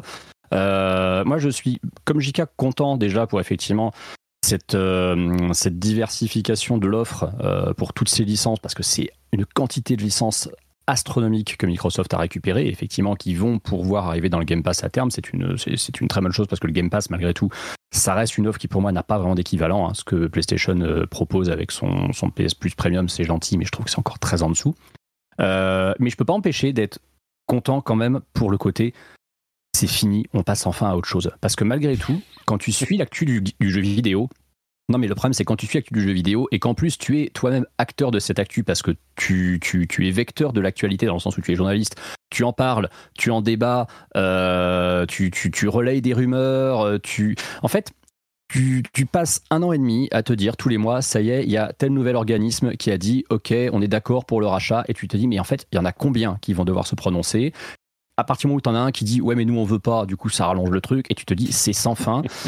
et ce qui était un événement à la base, parce que ça a été un séisme le jour, vraiment dans la planète gaming, le jour où on a annoncé que Microsoft envisageait ce rachat pour, à l'époque, je crois qu'on parlait de 71 milliards de dollars. Je me souviens, ouais. Euh, je me souviens qu'on était chez JV. Moi, moi, je me souviens, j'étais un peu de space de JV. Le choc. Il y a eu une espèce de d'onde de choc et tout le monde était là. Quoi? Mais tout le monde était incrédule, quoi. Ah, mais c'est tous les journalistes et les fans de, de, JV du monde sont tombés de leur chaise en même temps. C'était incroyable. Ah, on s'en souvient encore aujourd'hui, mais et ce qui est fou, tu vois, c'est que ce qui était un événement euh, incroyable au moment où c'était annoncé la première fois, je dis pas que c'est un non-événement le fait que ce soit enfin terminé, parce que c'est un événement, c'est historique vraiment euh, dans, dans, dans l'histoire de, ce, de cette jeune industrie, malgré tout, ça reste une jeune industrie. Mm. Euh, mais c'est vrai qu'il y a plus ce côté. Euh, on s'est habitué, quoi. On a eu le temps de s'y faire. C'est ça, c'est ça. On n'attendait plus qu'une chose, c'est quand est-ce que ce sera enfin officiel. Tu, hum, quand tu, quand tu t'intéresses notamment au, sport, que tu t'intéresses parfois au foot, au transfert de joueurs et tout, tu as des feuilletons comme ça qui durent tout l'été. Est-ce que machin va signer dans tel club? C'est la même chose, c'est-à-dire qu'en fait, le, moment où les rumeurs ont commencé, ou le moment où tu as une des parties qui a déclaré qu'elle était intéressée, bah en fait, ton actualité, elle existe déjà, et tu te dis, ok, c'est cool, on va pouvoir alimenter un peu notre flux d'actu pendant quelques temps euh, parce qu'il y aura un nouvel événement, mais ok, que ça dure un mois, deux mois, allez, peut-être six mois, mais quand ça dure plus d'un an et demi comme ça, c'est pénible. Tu... Euh. À, la, à, la, fin, sincèrement, t'es content que ce soit fini parce que, en plus, dès le début, je te dis, bah, ça va avoir lieu, ça serait quand même. Enfin, tu peux pas être Microsoft et dire on va mettre 70 milliards sur la table pour acheter un des plus gros éditeurs de cette industrie sans que ça soit faisable. C'est qu'évidemment, ah, ça allait se faire, c'était question de temps. Tu sais, il y, a des, y a des gros rachats comme ça qui ne sont pas faits. Nvidia a dû refuser. Il y en a qui ont capoté, c'est. Armes, euh, ce genre de choses. C'était pas, ils étaient très remontés. Les autorités étaient, étaient assez. Par contre, la CMA avait dit non. La CMA avait dit non. Et on ne réexamine pas le truc, c'est terminé. Au revoir, mmh. merci. Si vous vouliez changer les conditions, il fallait le faire avant. Et puis finalement, ils sont revenus en euh, arrière parce qu'ils ont gagné leur procès contre. Entre parenthèses, on l'a pas précisé, mais la FTC est encore en train de d'assurer qu'ils vont aller au bout de leur procédure. Et ils ah veulent bloquer. Ils y croient encore. Hein. Ils y croient encore. Moi, je pense qu'ils vont y croire encore pendant pas très longtemps, mais euh, et qu'ils vont finir par arrêter. Mais si jamais ils vont au bout, effectivement, c'est très peu probable. Eh ben, il faudra reséparer les deux entités. ce qui est. Mais bon, bref, on, en parlera si, ça, se produit un jour. Ça me semble hautement improbable. Hein, c'est très peu probable. Ils ont ils ont d'autres activités dans le domaine de euh, l'anticoncurrentialité qui sont beaucoup plus euh, crédibles et ils vont pas, à mon avis, ils vont pas perdre leur temps là-dessus et ça va être enterré au bout d'un moment Peut-être que ça va continuer, mais on verra. Cassim, and now your euh, watch has ended. now you can rest. Exactement. Jusqu'au prochain rachat. Euh, non, mais euh, alors je suis content. Euh, pour, pour, bah oui, ou, bah, Nintendo Apple, évidemment. ah oui, on pourrait parler des prochains rachats, qui va racheter Sega, qui va racheter Capcom. oui, ça, on en reparlera à un moment. Euh, je suis alors pour pas pour pas redire ce que les, mes, mes amis ont dit, euh, c'est euh, je, que je suis content pour les licences qui vont peut-être pouvoir renaître parce que Activision mm. Blizzard misait énormément sur Call of Duty au point de mettre beaucoup de studios dessus et j'ose espérer que moi moi qui ai par exemple été très fan de Crash Bandicoot 4 de revoir Toys for Bob alors peut-être devenir Toys for Phil effectivement et puis et puis joli travailler, travailler sur d'autres jeux mm. comme justement Spyro Crash Bandicoot ou pourquoi pas Banjo Kazooie puisque tout est dans la même maison maintenant. Euh, euh, et sur ce que tu disais sur le fait qu'on soit habitué au rachat, euh, c'est vrai, c'est ce que disait aussi, aussi Phil Spencer dans l'interview, c'est le fait que le, choc est passé, il y a eu tellement de temps sur la procédure que du coup les gens ont l'impression que c'est terminé alors que ce n'est que ça y est en fait c'est juste le début c'est fait mm. mais du coup enfin pour Xbox tu vois les gens demandaient un peu à Phil Spencer bon c'est bon vous allez pouvoir prendre des vacances en gros et bah non en fait là c'est là que le boulot il commence de d'intégrer les équipes de lancer des projets de mettre les jeux dans le Game Pass D'ailleurs, euh, moi je sais que sur Internet, on m'avait, les gens étaient convaincus, euh, certaines personnes étaient convaincues sur Internet que, le rachat allait se faire jusqu'au bout. La preuve que, que l'incertitude était pesante, c'est le fait qu'il le dit lui-même que jusqu'au dernier moment, ils étaient dans une incertitude vis-à-vis du rachat. Et c'est ce qui a empêché le fait de préparer l'arrivée des gens dans le Game Pass, comme ils avaient pu le faire avec Bethesda Zenimax. moi, ce que je, avec lequel je suis assez d'accord, enfin, euh, ok, depuis août, peut-être à la limite, ils pouvaient se dire que ça allait dans une bonne direction, mais tu, tu peux pas vraiment anticiper euh, mm. euh, une validation finale, surtout dans un sujet aussi chaud. Euh, et donc bref, moi après, je, donc voilà, je ressors avec un avis plutôt positif du rachat. J'ai toujours dit que j'étais plutôt favorable au rachat, même si on me prête une identité de fanboy PlayStation qui a la haine de ce rachat. Mais euh, euh, non, j'étais plutôt favorable et plutôt favorable pour les équipes. Et d'ailleurs, je voulais terminer là-dessus sur une, du coup te retourner la question, Patrick. Qu'est-ce que ça fait d'avoir travaillé pour Microsoft du coup? c'est une excellente question, ça. Effectivement, pour ceux qui l'ignorent, j'ai euh, travaillé pendant 5 ans chez Blizzard. Donc, techniquement, je suis un ancien employé de Microsoft, euh, tout à fait, Cassim. savoir que World of Warcraft est un jeu Xbox. voilà, euh, je je pense que ça me donne une légitimité euh, pour dire que quand on me reproche de ne pas aimer Microsoft, je peux dire mais non, mais j'ai travaillé pour Microsoft, donc non, mais techniquement j'ai pas travaillé pour Microsoft. J'ai été un employé. J'ai été un employé d'une filiale d'une filiale de Microsoft. On peut le dire comme ça. C'est ça. Comme ça, je pense que techniquement, on est, on est dans les, dans les clous. J'ai été un employé d'une filiale de Microsoft. Donc euh, voilà, je peux pas, on peut pas m'accuser d'être. Et j'ai adoré travailler là-bas. J'étais super content. Donc euh, Super. Bon bah écoutez, merci à euh, tous les trois pour vos avis. Merci en particulier à Cassim pour euh, tous ces détails et l'historique. Je pense qu'on a couvert l'essentiel. Il y aurait encore énormément à dire, mais on va euh, avancer. Je suis sûr qu'on aura l'occasion d'en reparler. Est-ce que le rachat Activision Blizzard King par Microsoft est le jeu de l'année? On en reparlera peut-être en décembre. mais d'ici là, il y a d'autres jeux évidemment qu'on ne peut pas ne pas évoquer. je voulais parler en fait d'un autre truc dont je, je pense qu'on va peut-être Peut-être qu'on peut en parler très rapidement avant d'arriver à nos jeux, euh, les grosses sorties de la semaine. Non, on n'est pas obligé de parler de Sonic Superstars. Vraiment c'est pas celui-là. C'est ah, bon, prélude à Alan Wake 2. Est-ce que vous avez vu ce qui s'est passé dans Fortnite? C'est passé un poil inaperçu, mais je trouve ça assez fou. Euh, non, enfin, j'ai vu la news passer. Je t'avoue que j'attends énormément Alan Wake, mais euh, vu, que c'était dans Fortnite, je t'avoue que ça m'a pas. Alors en fait, à regarder un peu plus quoi. Vous savez que Fortnite c'est le royaume des promotions par skin pour tous les jeux vidéo, les animés, euh, etc. Les chanteurs, les chanteuses, tout ça. Et eh ben ça suffit plus les skins. Ce qu'ils ont fait, c'est qu'ils ont créé un jeu Alan Wake, qui un petit peu, qui reprend un peu l'histoire du, premier, si j'ai bien compris, dans Fortnite, en promo pour la sortie de Alan Wake 2 qui sort la semaine prochaine si je ne me trompe pas. Il y a un jeu Alan Wake dans Fortnite avec le Fortnite. Bah, après euh, c'est épique hein. C'est Epic qui édite, euh, euh, qui, qui édite pardon, Alan Wake 2, donc c'est pas vraiment surprenant. Hein. Cette collab, elle est, elle est complètement legit, j'ai envie de dire. Par contre, qu'ils aient recréé pratiquement tout le jeu, c'est. Alors, je crois pas que ça soit tout le jeu. Hein. Ça doit être une petite expérience. Tu te balades. Enfin, des grosses portions quand même. Ouais. On voit là dans le trailer, ça a l'air d'être quand même des portions différentes du, du scénar. Hmm, tout à fait, ouais. Donc, euh, je sais pas, moi je trouve ça. Je, je, pensais passer un petit peu plus de temps dessus. On a fait très très long sur Microsoft, donc on va pas. Mais symboliquement, je trouve que les possibilités que ça donne encore pour faire des promotions, à quel point Fortnite est devenu un, et, reste encore un, comment dire, un touchstone, cornerstone culturel, un, un truc si important pour les jeunes, si tu veux, si tu veux faire de la pub pour ton truc, tu peux aller faire un jeu dans Fortnite, c'est avec le l'outil de création de, de Fortnite, as un code où tu cherches un mm. mode de jeu en fait. Moi, j'ai jamais vu de, de, mode de jeu, enfin, je sais pas, de jeu euh, euh, faire sa promo dans, euh, j'en sais rien, moi, Halo Forge ou un, un, niveau de Doom, tu vois, c'était pas vraiment. ouais, mais parce que c'est un moteur de jeu qui le permet? Après, ce qui est intéressant, juste en termes de marketing, c'est que j'imagine bêtement que le public de Fortnite et celui d'Alan Wake est pas du tout le même.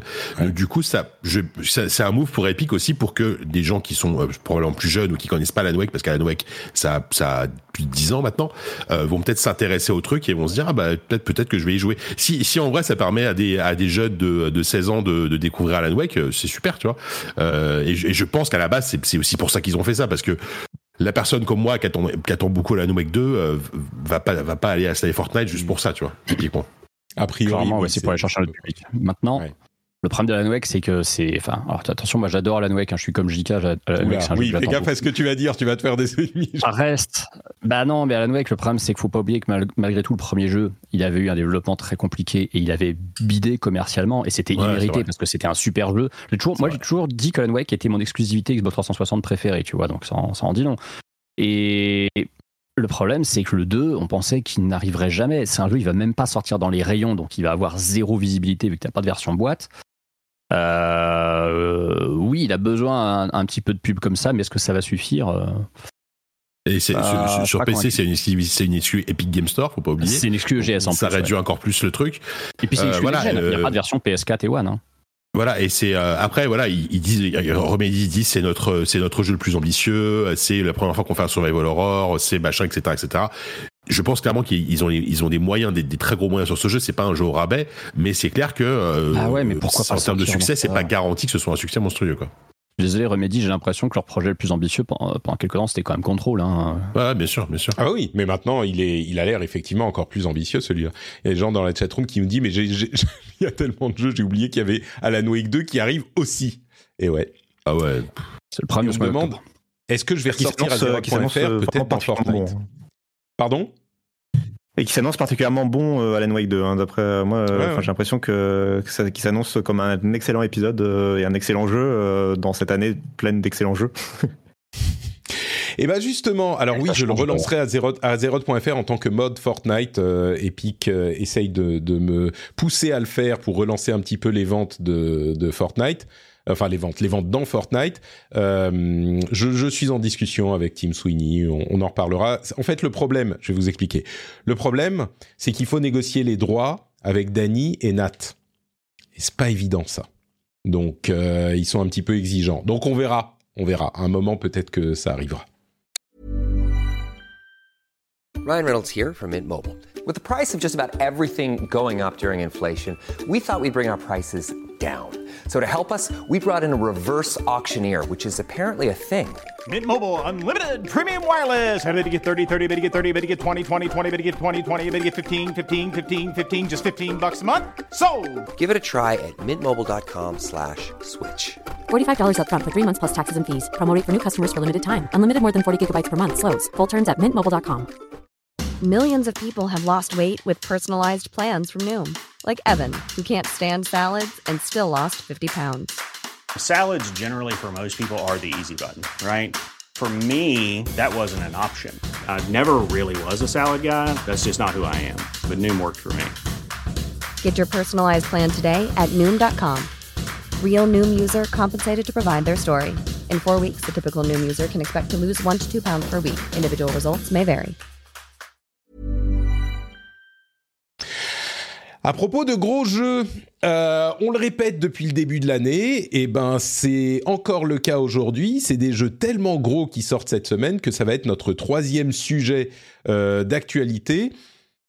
Il y a non seulement Spider-Man 2, mais également Super Mario Wonder, le premier Super Mario 2D vraiment nouveau, innovant, depuis quoi 10 ans, 11 ans? On a... alors... ouais. Ouais, on a, euh, j'allais dire, oui, Antistar, tu n'as pas joué au jeu complet, tu as juste fait une preview. Euh, mais pour compenser, tu es le plus grand spécialiste de Mario euh, de France. On a le plus grand spécialiste de Microsoft. Tu es le plus grand spécialiste. Après Florent Gorge, quand même. Pardon? Après Florent Gorge, quand même. D'accord, on va lui laisser la primauté. Ah et donc, tu as joué un petit peu, tu as eu tes premières impressions. Est-ce que tu pourrais nous mettre un petit peu en contexte euh, ce qu'est ce Mario Wonder et puis ensuite nous dire euh, ce que tu en as pensé avec les quelques heures où tu y as joué? Ouais, c'est vrai qu'effectivement demain c'est une journée quand même assez extraordinaire. On a deux euh, jeux dont le héros a les initiales SM, s'habille en rouge et bleu. Ils sortent le même jour, ils sont ultra populaires, c'est assez assez marrant. Et, a des pouvoirs d'animaux.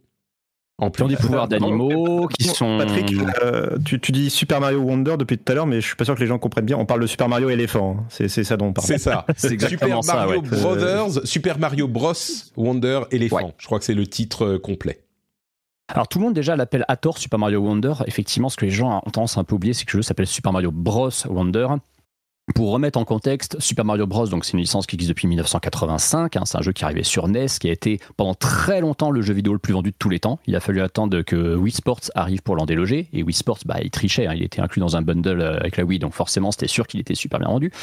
Euh, et la licence Super Mario Bros, concrètement, bah, elle s'est développée sur NES, puis sur Super NES euh, sous le nom de Super Mario World. Et après, elle a un peu disparu parce que bah, c'était une licence 2D, hein, c'est du, du platformer 2D, et on est arrivé à la 3D avec Mario 64.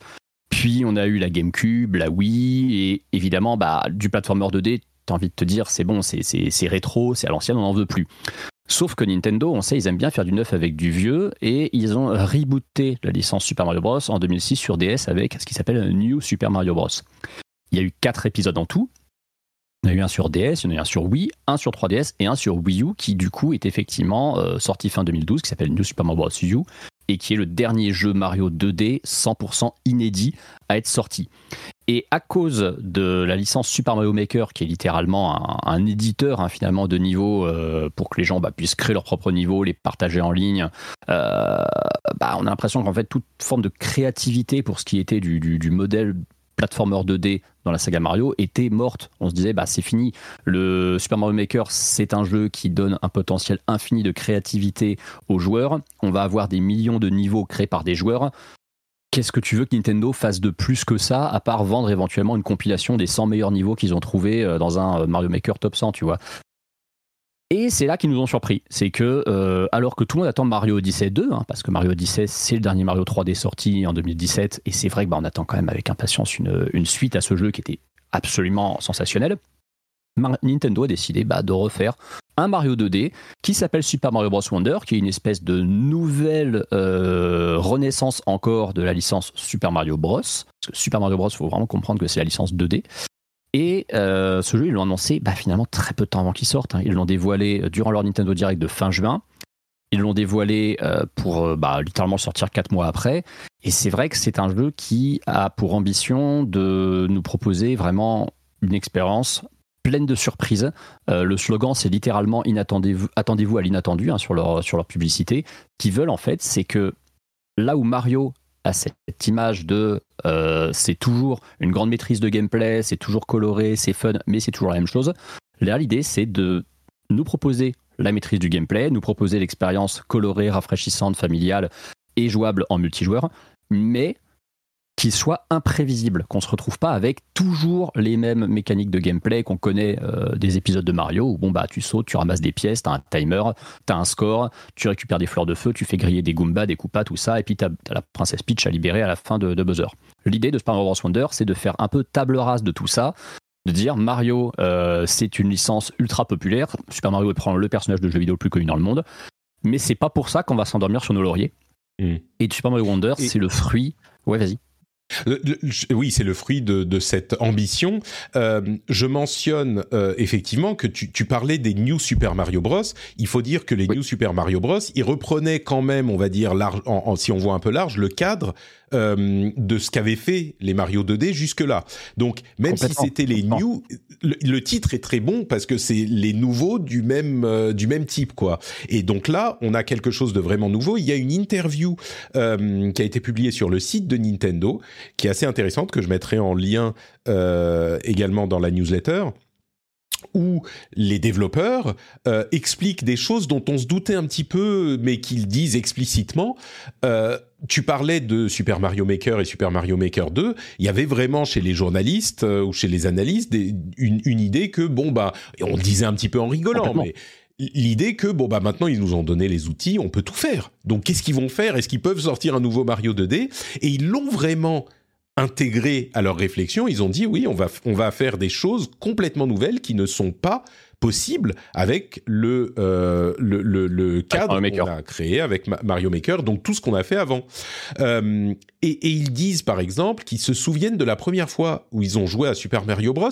et du fait qu'il y avait tellement de surprises et de choses cachées dans le, dans le jeu et qu'il voulait recréer cette impression de découvrir des trucs, trouver des, choses qu'on n'avait pas, dont on n'avait pas idée, et donc ils sont enfermés et ils ont euh, pris la euh, méthode des Mario 3D, qui sont souvent mm. des, des, coffres à idées de gameplay, comme ils les appellent, et ils se sont dit, bon, bah, on va se, se faire des listes d'idées de gameplay, et ils disaient à la fin, on devait en avoir 2000, quoi, des idées, et on a pris les meilleures, C'est ça. On, on en a fait des...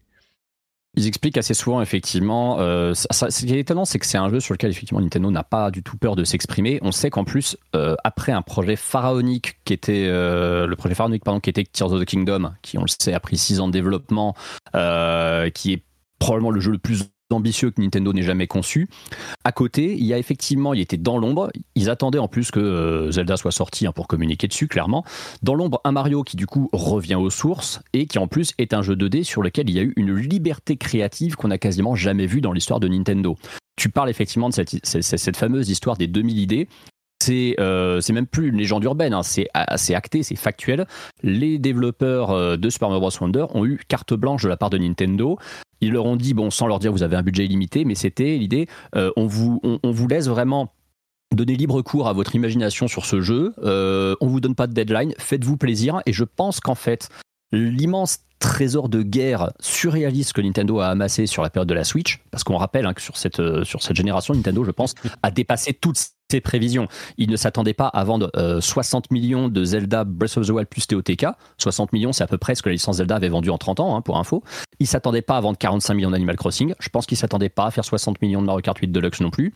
Nintendo a je pense, pu donner euh, à ses, créateurs les plus, les plus ingénieux, les plus inspirés, euh, un cadre épanouissant pour une fois en disant écoutez, voilà, on, s'est fait tellement place sur la Switch, on vous offre la possibilité de développer un jeu où vous allez vraiment vous éclater, où vous pouvez, euh, on va pas dire faire ce que vous voulez, mais en tout cas, on va pas trop vous mettre de pression parce que ça sera un jeu de fin de vie de la console en plus, euh, mais c'est sur une licence forte, c'est sur Mario. Faites, honneur à Mario, faites-vous plaisir. Et c'est ce qu'ils font. Et faut pas oublier un truc, c'est que le, producteur du jeu, c'est Takechi Tezuka.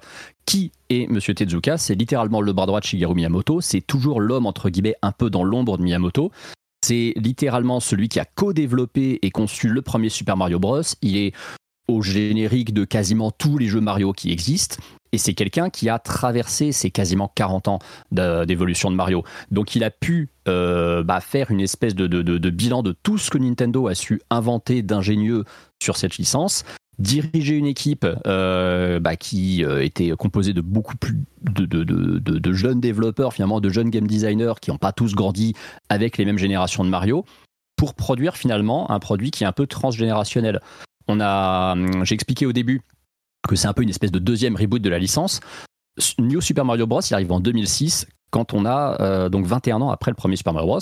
Celui-ci, Super Mario Wonder, arrive 17 ans après New Super Mario Bros il y a vraiment une volonté, je pense, en fait, de, rassembler les générations qui ont découvert Mario, soit avec les plateformes 2D historiques sur NES et SNES, soit ceux qui les ont découverts plutôt sur DS, Wii, euh, etc. Et de la preview que, j'avais faite justement, euh, c'était fin septembre, j'avais constamment cette sensation que c'était un jeu qui devait parler à la fois aux vieux de la vieille qui connaissaient Mario sur le bout des doigts, qui allait euh, avoir l'impression de, de, pas forcément d'un fan service à outrance. On n'est pas dans le film Mario où il faut absolument qu'il y ait du référentiel euh, toutes les, toutes les 30 secondes, mais qu'on se sente à la fois en terrain connu en se disant ok je sais comment je vais faire ça mais que constamment oui, le jeu soit là pour nous surprendre euh, soyons clairs ça reste un Mario 2D où on court ça on saute un Mario sur 2D. les ennemis oui. et il y a ces passages où euh, on attrape des fleurs prodiges où les niveaux ça. deviennent euh, complètement délirants et on a l'impression d'être sous LSD euh, donc mm -hmm. là il y a vraiment des choses qui sont différentes mais sur le principe, on n'est pas passé de Mario à, à Doom, quoi. On n'est pas dans un FPS. Ah non, non, non. Euh... Non, l'idée, L'idée, c'est juste en fait de se dire que Mario, euh, bah, il faut quand même qu'il évolue un peu avec son temps, et surtout que la formule telle qu'elle était dans les New Super Mario Bros, elle a beaucoup plus vite vieilli que la, la formule originale de Super Mario Bros. Mm. Que c'est d'ailleurs pour ça, je pense qu'après New Super Mario Bros. en 2012, ils ont peut-être pas vraiment eu d'idée. Ils ont préféré proposer Mario Maker, euh, pas par fainéantise, hein, mais parce qu'aussi c'était c'était un concept qui les qui, les emballait beaucoup depuis longtemps. Euh, une des grosses avancées aussi de Mario Wonder, et ça c'est un truc qui met en avant partout, c'est ce, ce, gros soin du détail dans les animations de tous les personnages, de tous les ennemis, de tout un tas d'éléments de, en fait à l'écran. Euh, concrètement, ce jeu sort six mois après, après le film Super Mario Bros, qui est un film d'animation absolument magnifique. C'est pas un hasard, évidemment. Le but du jeu, c'est que les gens qui vont jouer à Super Mario Bros Wonder, il y en a qui découvriront la licence parce qu'ils ont vu le film et ils seront contents d'avoir un jeu vidéo basé dessus. Et évidemment, quand tu te retrouves sur un jeu vidéo 2D, si tu leur sors un énième New Super Mario Bros, ils vont avoir un peu l'impression qu'on s'est foutu de leur gueule quand même. Il faut avoir une évolution technologique euh, qui te donne l'impression de jouer les personnages du film. Donc c'est pour ça qu'ils ont fait justement cette espèce de, d'énorme effort dans l'animation des personnages qui sont beaucoup plus finalement des personnages de, de, films d'animation que des simples sprites d'un, jeu vidéo 2D. Euh, maintenant, la question, euh, la question réelle, effectivement, c'est est-ce qu'on est sur un Mario qui est euh, bah, dans, la, dans la lignée de ses illustres prédécesseurs? Est-ce qu'en fait, c'est au niveau d'un Super Mario Bros 3, d'un Super Mario World, ou est-ce que c'est plus finalement comme les New Super Mario Bros qui sont des excellents jeux mais n'ont pas marqué l'histoire du jeu vidéo? Ça, c'est le point sur lequel justement il, faudra, il faudra un petit peu voir euh, comment, il, comment il se comporte sur la durée. Parce que les tests, et ça mm. c'est le truc qui m'inquiète, les tests parlent quand même d'un jeu peut-être un peu trop facile et un peu trop court. Et moi, moi personnellement, c'est pas ce qu'on m'a vendu au début. on m'a dit attendez-vous à l'inattendu, ok. Mais on m'a aussi dit c'est un jeu qui normalement devrait avoir pas mal de challenges. Donc j'attends de voir. D'accord. Ouais, justement, moi, euh, il, faut préciser que sur, le, sur Metacritic, il est très très bien noté à ce stade. Hein, les tests viennent d'arriver. Euh, on est au-dessus de 90. Il y a 93, ouais. C'est ça. Pardon, Jika. Ouais, je disais, moi, c'est ce qui m'inquiète un tout petit peu, c'est que, euh, enfin, c'est ce qui m'inquiète. En même temps, je suis très, j'adore quand Nintendo, euh, maintenant, ils font beaucoup d'options d'accessibilité pour que tout le monde puisse jouer à leur jeu, que ce soit les mm-hmm. Mario Kart, Mario Odyssey, euh, etc. Et ce que je regrette, c'est qu'à l'inverse, ils proposent pas aussi euh, des modes de, difficulté vraiment plus élevés pour ceux qui ont envie d'un truc un peu challengeant. Parce que aujourd'hui, bah, en, gros, euh, les, les platformers 2D, t'as les Mario et après t'as, euh, je, je schématise un peu, mais c'est un peu ça. T'as la scène indépendante avec des jeux de plateforme 2D qui sont super et qui sont souvent super durs. Et t'as pas de juste milieu en fait. T'as pas de truc euh, où t'as à la fois du challenge et à la fois si tu veux jouer euh, tranquille avec ton gamin, tu peux. Et je trouve que Mario pourrait se placer là-dessus. A priori, ils font pas ça. C'est un peu dommage. Sur, bah, en fait, le, sur le easy mode, même leur interview, elle est en easy mode. C'est assez incroyable. Il y a des petites notes, genre, qu'est-ce que c'est que qu'un jeu en 2D Et il y a des petites notes sous chaque réponse. Un jeu en 2D. mais c'est nécessaire. mais c'est nécessaire de l'expliquer. Parce, que, je, te, parle de cette histoire de génération. Hmm. C'est ça. Faut, faut, pas oublier un truc, c'est qu'encore une fois, je, suis convaincu que Super Mario Wonder, c'est vraiment un jeu qui va être acheté par beaucoup de gens qui n'ont jamais joué à un jeu Mario. Hmm. Et il faut vraiment euh, rappeler que tu as beaucoup de générations qui n'ont pas connu ce genre de défilement, ils ne connaissent que des jeux en trois dimensions ou alors en vue FPS. C'est, euh, on, s'était un peu moqué, euh, nous, euh, nous autres boomers, de ces images où on voyait des gamins à qui on donnait une Game Boy et qui ne savaient pas qu'il fallait appuyer sur les boutons parce qu'eux, ils connaissent que les écrans tactiles. Ils ont connu que ça et du coup, ils voulaient appuyer sur l'écran, il se passait rien. Quand on est dans le, dans le cadre d'un jeu 2D, bah, c'est extrêmement passé de mode. Les jeux 2D, aujourd'hui, qui en fait? C'est les indépendants. Et qui mm. joue aux indépendants Des gens qui connaissent déjà les jeux vidéo. C'est pas, pas les gens qui jouent à Fortnite, on va dire. non, non, c'est pas, c'est pas le grand euh. public. Le, grand, le, grand, public, il a besoin quand même qu'on lui introduise un peu de contexte pour qu'il comprenne qu'est-ce que c'est que ce défilement linéaire, comment il fonctionne. Après, c'est très efficace.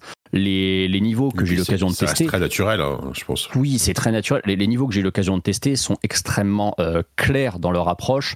Tu sens que je te dis, ils, veulent que les vieux de la vieille tout de suite se disent euh, ça reste quand même du Mario, je comprends tout de suite le truc et maintenant j'ai envie de voir sur quoi il va me surprendre, mais que le joueur qui n'a jamais joué à ça, au bout de 5 minutes, grand max, il ait compris comment ça se joue. C'était, c'était le propos du tout premier Mario sur NES. Hein. Faut, faut pas oublier que le, niveau 1-1 de Super Bros. C'est euh, une des plus grandes leçons de game design de l'histoire. Le but du jeu, c'est que ce soit un tuto, effectivement, où tu finisses ce niveau, ça te prend 3 minutes, et à la fin, tu as compris comment se joue intégralement le jeu. C'est ça euh, l'ADN de Nintendo.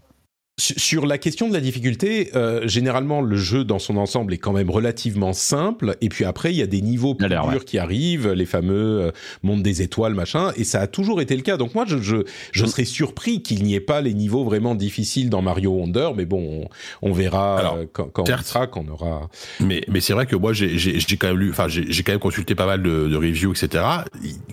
Comme tu disais Antistar, tout le monde s'accorde à dire que le, le jeu est génial, mais que le seul défaut c'est qu'il y a un manque de challenge global Euh, alors peut-être que euh, peut-être qu'ils vont rajouter un mode de difficulté super, je, ne sais pas. Et bon après moi, moi moi titre perso c'est pas grave parce que je vais y jouer avec mon fils et, et ça va être super tu vois. Mais c'est vrai que j'aurais bien aimé peut-être un mode un peu plus voilà si tu veux te faire un, truc avec du challenge quoi. Ouais, On en juste dire juste Vas-y, Cassim. Ouais, juste pour dire que euh, je suis une brêle à Mario et que moi, le côté. Euh, moi, c'est ce qui m'a le plus convaincu finalement dans les tests, c'est cette question que le jeu serait plus accessible et plus facile. Potentiellement, euh, moi, ça peut, ça peut marcher sur moi. je suis la personne qui ne sait pas avancer dans 3D World et qui a 99 vies. C'est parce que t'es trop jeune, t'es trop jeune. Exactement. tu vois, tu fais partie du public Fortnite qui appuie sur la Game Boy quand, sur l'écran de la Game Boy. Exactement, tout à fait. Pour toi. Euh, mais le jeu donc a quand même, on a parlé du contexte. Je voudrais juste rapidement que tu nous dises ce que tu as pensé du gameplay aussi, parce qu'on a ces moments euh, fleurs prodiges qu'il faut pas trop spoiler non plus, parce que c'est la surprise qui fait le plaisir du jeu.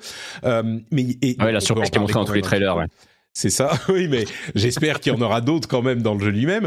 Et puis il y a aussi un autre aspect qui est cet aspect euh, dont on a l'impression qu'il est presque inspiré d'un mode un petit peu roguelite où on peut avoir, euh, je sais plus ce que c'est, c'est des cartes qui donnent des, bonus, des pouvoirs supplémentaires, genre le chapeau qui fait parachute, ils mettent leur paravoile partout hein, maintenant, mais euh, le chapeau qui fait parachute ou alors le super saut ou alors le fait qu'on soit invisible, qui nous permettent donc d'avoir une capacité supplémentaire dans le niveau et on a à la fin du niveau une euh, graine, je sais plus, une, graine prodige, et on peut en choper une autre dans le niveau en plus, donc il y en a deux par niveau.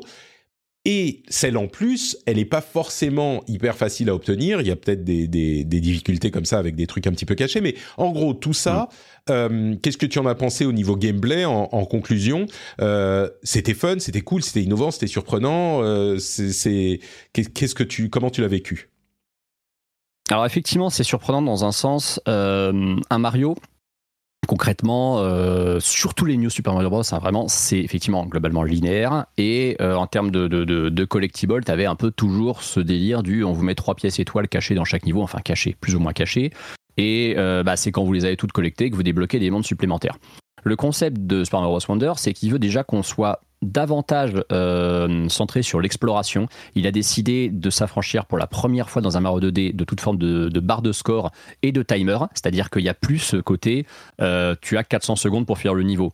Et euh, le nombre de secondes qui te reste va te donner un bonus de temps à la fin. Il déteste ça, Cassim. Non, mais en vrai, en vrai, je suis. Mais tu sais que je suis. J'ai beau être euh, vraiment de la vieille école et j'ai beau euh, adorer en plus le speedrun, alors pratiquer le speedrun, je suis complètement d'accord sur le fait qu'il fallait que ça dégage. en fait, on n'en a plus besoin. C'est comme Lévi. Ça ne sert plus à rien. Ça on n'a plus besoin. C'est ça. Et, et, tu vois, JK disait que euh, ça aurait été cool peut-être de mettre un mode hard ou un truc comme ça. En fait, ce qui aurait été potentiellement cool, c'est d'avoir un mode qu'ils appellent à l'ancienne ou je sais pas, où tu puisses activer un timer, effectivement, mais soit un truc complètement optionnel. Maintenant, tu t'affranchis de ça parce que c'est un jeu, comme je dis, qui est beaucoup plus centré sur l'exploration. Les fameuses fleurs prodiges, en fait, elles te créent une espèce de dimension parallèle dans chaque niveau où tu vas avoir d'autres collectibles, d'autres trucs à trouver. Ce qui veut dire concrètement que chaque niveau, si tu veux le finir à 100%, il faudra que tu le fasses deux fois parce que tu auras des zones complètement différentes à explorer. On n'est pas euh, sur une architecture labyrinthique de type Metroidvania, il hein, faut pas déconner. Par contre, cette histoire de badge, c'est l'autre élément effectivement euh, central du gameplay de Super Mario. Wonder, et ça, c'est vachement intéressant parce que quand vous jouez, bah, j'ai pas une Metroidvania, quand vous jouez justement par exemple un, Hollow Knight ou un Blasphemous ou euh, n'importe quel Metroidvania, en fait, vous avez ce système de, de, de charme à équiper qui change un peu euh, le gameplay du personnage. Bah, Mario Bros. Wonder, il a le même concept, c'est-à-dire que vous pouvez bah, équiper des badges donc, que vous allez récolter au fil du jeu, que vous allez notamment acheter euh, dans des magasins avec les pièces que vous récupérez dans le niveau ces badges, ils vont changer le gameplay. Soit vous allez pouvoir sauter plus haut, soit vous allez pouvoir flotter plus longuement, soit vous allez avoir un aimant à pièces, soit vous allez pouvoir faire plus de rebonds sur les murs, etc., etc. Ça, du coup, ça change considérablement la façon d'explorer certains niveaux. Ça va permettre d'accéder notamment peut-être parfois à des zones auxquelles on ne peut pas accéder autrement. Euh, ça permet du coup d'avoir une grosse rejouabilité sur chaque stage. Maintenant, j'attends de voir sur la durée si c'est vraiment euh, game changer ou pas parce que il y a deux trucs moi qui m'ont un petit peu chagriné à ce niveau-là. Déjà, les badges, tu peux pas les cumuler, dans le sens où tu vas devoir en choisir un par niveau. Peut-être que plus tard dans le jeu, tu peux débloquer la possibilité d'en avoir plusieurs, mais en tout cas, sur la partie à laquelle j'ai joué, t'en avais qu'un seul. Et surtout, et ça, c'est peut-être le plus gros regret, c'est que c'est un jeu qui se joue aussi en multi. Hein. c'est très très fun de jouer à Mario en multi. Et quand tu joues, que ce soit à 2, 3 ou 4, en fait, tout le monde est obligé d'avoir le même badge. Tu peux pas te dire, tu as débloqué 4 badges de gameplay différents, tu peux pas avoir 4 altérations de gameplay différentes. Tout le monde va devoir avoir le même euh, modificateur. Et bah, c'est un, tout petit chouïa dommage parce que du coup, tu avais une possibilité vraiment que chacun, entre guillemets, ait son rôle finalement quand tu joues en multi. Et euh, bah du coup non, tout le monde va jouer de la même façon. Tout le monde va jouer certes un personnage avec, pardon avec un skin différent, mais tout le monde va avoir les mêmes capacités. À la base, faut savoir que dans les, les Mario de plateforme, les personnages sont différents parce qu'ils ont des capacités différentes. Euh, t'as la princesse qui flotte avec sa robe quand elle saute, t'as Luigi qui saute plus haut, t'as Todd qui court plus vite. Là, tous les personnages que tu joues, ce sont littéralement euh, des skins d'un seul et unique perso qui a des attributs de base et tu modifies leur gameplay avec ses badges. Donc, je trouve que ce système, il est ultra prometteur, mais j'ai peur qu'il soit vite limité. Maintenant, voilà, j'attends de voir. Si ça se trouve, je serais peut-être, euh, je serais peut-être agréablement surpris à ce niveau-là. Et, et, sur le multi, je veux dire un mot là-dessus, quand même, très brièvement le, les Mario en multi, historiquement, c'est du gros bordel. Pourquoi? Parce que tu as euh, un, système de collision en fait entre chaque personnage qui fait que bah, régulièrement, si vous avez joué à un New Super Mario en, coop, vous avez toujours euh, sauté sur un autre joueur ou alors vous l'avez cogné par en dessous, vous l'avez fait tomber dans un trou. Euh, quand il tombe dans un trou, il y a un freeze d'une demi-seconde parce qu'il est mort, il faut l'animation de la mort. Et en fait, c'est vite insupportable. Dans Super Mario Wonder, ils ont réglé le problème, il n'y a plus de collision. Les personnages, ils mm. sont entre guillemets sur différents plans quand ils se croisent, et du coup, on a une vraie coop, on évite de se marcher dessus, et ça, ça, c'est vraiment plaisant. Écoute, ça a l'air enthousiasmant. On en parlera, je pense, la semaine prochaine et dans les semaines à venir euh, quand on aura vraiment mis les mains dessus. Il y a d'autres choses qu'on n'a pas évoquées. Il y a tout un aspect multi où on a euh, une interaction asynchrone avec euh, les joueurs, asynchrone voire synchrone avec des joueurs en, en fantôme qui sont des joueurs qui sont pas dans, enfin qui sont dans notre partie mais pas en local. Il y a plein plein d'autres aspects qui ont l'air intéressants, mais on en reparlera, je pense, dans les, les, les semaines à venir. Et puis on n'a même pas évoqué l'éléphant. Quand même, il est cool le pouvoir éléphant. Ouais, c'est fun, c'est très fun. Bah en fait, c'est de toute façon c'est le c'est l'élément, j'ai envie de dire vendeur du jeu. Hein. Euh, il faut euh, il faut marketer le jeu avec une icône. Euh, là, c'est la transformation effectivement des personnages en éléphants. C'est très marrant, vraiment pour le coup. Il y a encore ce côté décalé, complètement barré. En vrai, Mario, quand tu montes Mario à quelqu'un qui n'a jamais joué, il se dit c'est un jeu sous LSD, hein, vraiment. Parce que bah, celui-là encore plus que les autres. Ouais. Non, mais celui-là encore plus que les autres. Il a, il a cette espèce d'esthétique dans les couleurs, tout ça. T'as l'impression d'être dans un trip années 70 sous, sous LSD. C'est, c'est vraiment étonnant. Mais le, ouais, le, le, pouvoir est vraiment cool, euh, notamment pas tous les petits trucs que tu peux faire avec ta, avec ta trompe. C'est, tout un tas de, de, micro-mécaniques de gameplay que tu n'as jamais eu dans un Mario, qui du coup, bah, forcément, change un peu la donne. Tu as d'autres pouvoirs aussi, comme la, la, foreuse qu'on voit qui permet de se cacher dans le sol ou dans les plafonds, et aussi de creuser, de détruire des trucs par le dessus. Franchement, euh, c'est plein de surprises et on sait qu'au niveau des transformations, il y en a beaucoup qui ne nous ont pas été montrés dans les trailers, encore heureux. Donc, euh, donc on se doute que ça va être effectivement plein de, plein de surprises, euh, plein de surprises rigolotes à ce niveau-là. On a hâte, il arrive dans quelques heures et je vais passer du temps dessus, je pense. Il se trouve que j'ai un long voyage en train samedi, pardon dimanche, et, et, que je peux pas prendre ma PlayStation avec moi. Donc, je n'aurai d'autre choix que de jouer à Mario puisque j'aurai ma Switch. Mais d'ici à dimanche, il y a un autre jeu sur lequel je vais pouvoir passer du temps. Euh, merci beaucoup Antistar pour ton topo sur Mario. Euh, maintenant, il faut faire le topo sur Spider-Man 2 que Cassim, encore lui, le plus grand spécialiste euh, Spider-Man, que, que Cassim a testé pour Frandroid. Donc le jeu Sony, que tu as évidemment détesté puisque tu es vendu à Microsoft. Bien sûr. Euh, donc Spider-Man 2. Ah, moi, tu sais, moi, il y a qu'un Spider-Man 2 qui existe pour moi, c'est celui d'Activision dans les années 2000. Euh. C'est ça, évidemment, oui. De, tu veux dire le jeu de la filiale de Microsoft, euh, je comprends. exactement. Spider-Man 2, la suite du Spider-Man de Sony, sorti en 2018, je crois. Et c'est ça. tu vas mettre en 2018. Et de Miles Morales de 2020. Et de Miles Morales de 2020, tout à fait, qui était un jeu PlayStation 5. Euh, bon, je ne vais pas en dire plus. Cassim, qu'en as-tu pensé? Qu'est-ce qu'on peut en penser? Que doit-on en penser? Dis-nous ce que nous devons penser de ce Spider-Man 2. Alors déjà pour attirer le challenge, je pourrais commencer en disant que c'est mon jeu de l'année, euh, mais parce que je suis peut-être moins client que d'autres de, de, Tears of the Kingdom ou de Baldur's Gate 3, mais euh, enfin je pense qu'à ce stade, je spoil peut-être euh, un autre épisode de fin d'année, mais à ce stade, je pense, je pense que c'est un bon candidat pour être mon jeu de l'année, on va dire. C'est parce que t'as pas joué au vrai jeu de l'année, c'est pour ça. Peut-être. Euh, mais en tout cas, donc c'était une excellente expérience. J'ai pu finir le jeu avant la levée de l'embargo, ce qui est très cool parce que Sony euh, était assez confiant dans son jeu, donc elle nous a laissé y jouer pendant plusieurs semaines avant le lancement. Euh, j'ai pu le finir complètement. chez Sony d'ailleurs pour leur gros jeu solo, ce qui est sur une ouais, ce que j'allais dire, notable. C'est très, c'est très classique chez eux. Euh, oui, oui, en, mais en, en, général, ils envoient les versions review au moins deux semaines avant, et parce que bah, je, oui, je sais pas s'ils sont confiants ou pas, mais c'est vrai que ah bah, c'est, c'est, pas si pas confiant. Ça fait partie de ces rares éditeurs qui envoient encore les jeux bien en avance, quoi qui envoie les gens en euh, avance, qui lève l'embargo quelques jours avant la sortie. Euh, tu peux te dire, d'une manière générale, c'est pas toujours vrai, mais d'une manière générale, tu peux te dire que si l'embargo, euh, plus l'embargo se rapproche de la date de sortie du jeu, moins les reviews seront positives mm. et quand moins ils ont confiance dans le résultat de leur review. Ouais. C'est ça. On va dire ça comme ça. Mais, euh, mais donc, euh, mais donc pour moi, un excellent euh, épisode pour parler plus concret. Et du coup, oui, je voulais dire que j'ai mis 30 heures pour le finir en faisant pas mal de missions secondaires qui m'amènent à quelque chose comme 70 à 80% de complétion du jeu en 30 heures.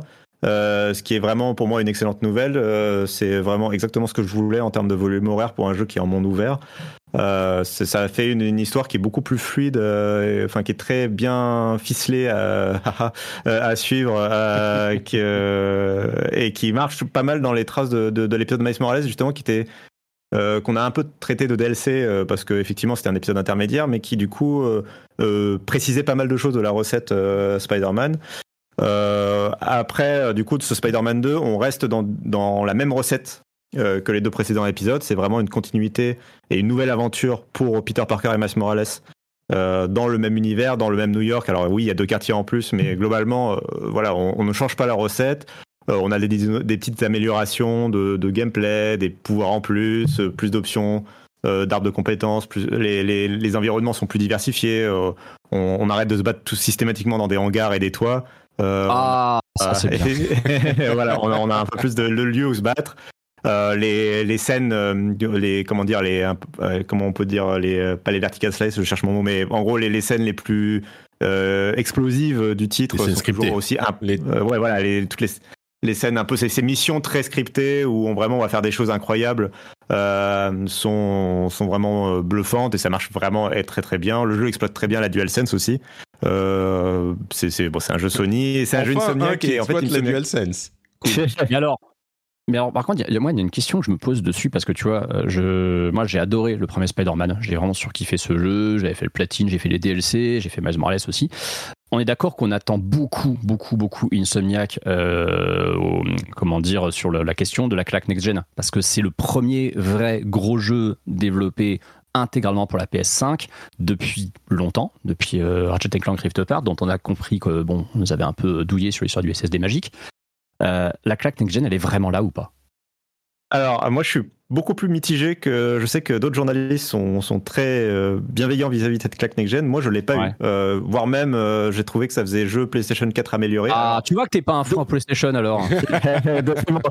alors. depuis ma critique, j'ai quand même regardé pas mal de, comparatifs. Effectivement, je vois, parce qu'il bah, y, a, y a ce côté aussi de la mémoire qui déforme les choses et tu te rends pas forcément compte des nouveautés.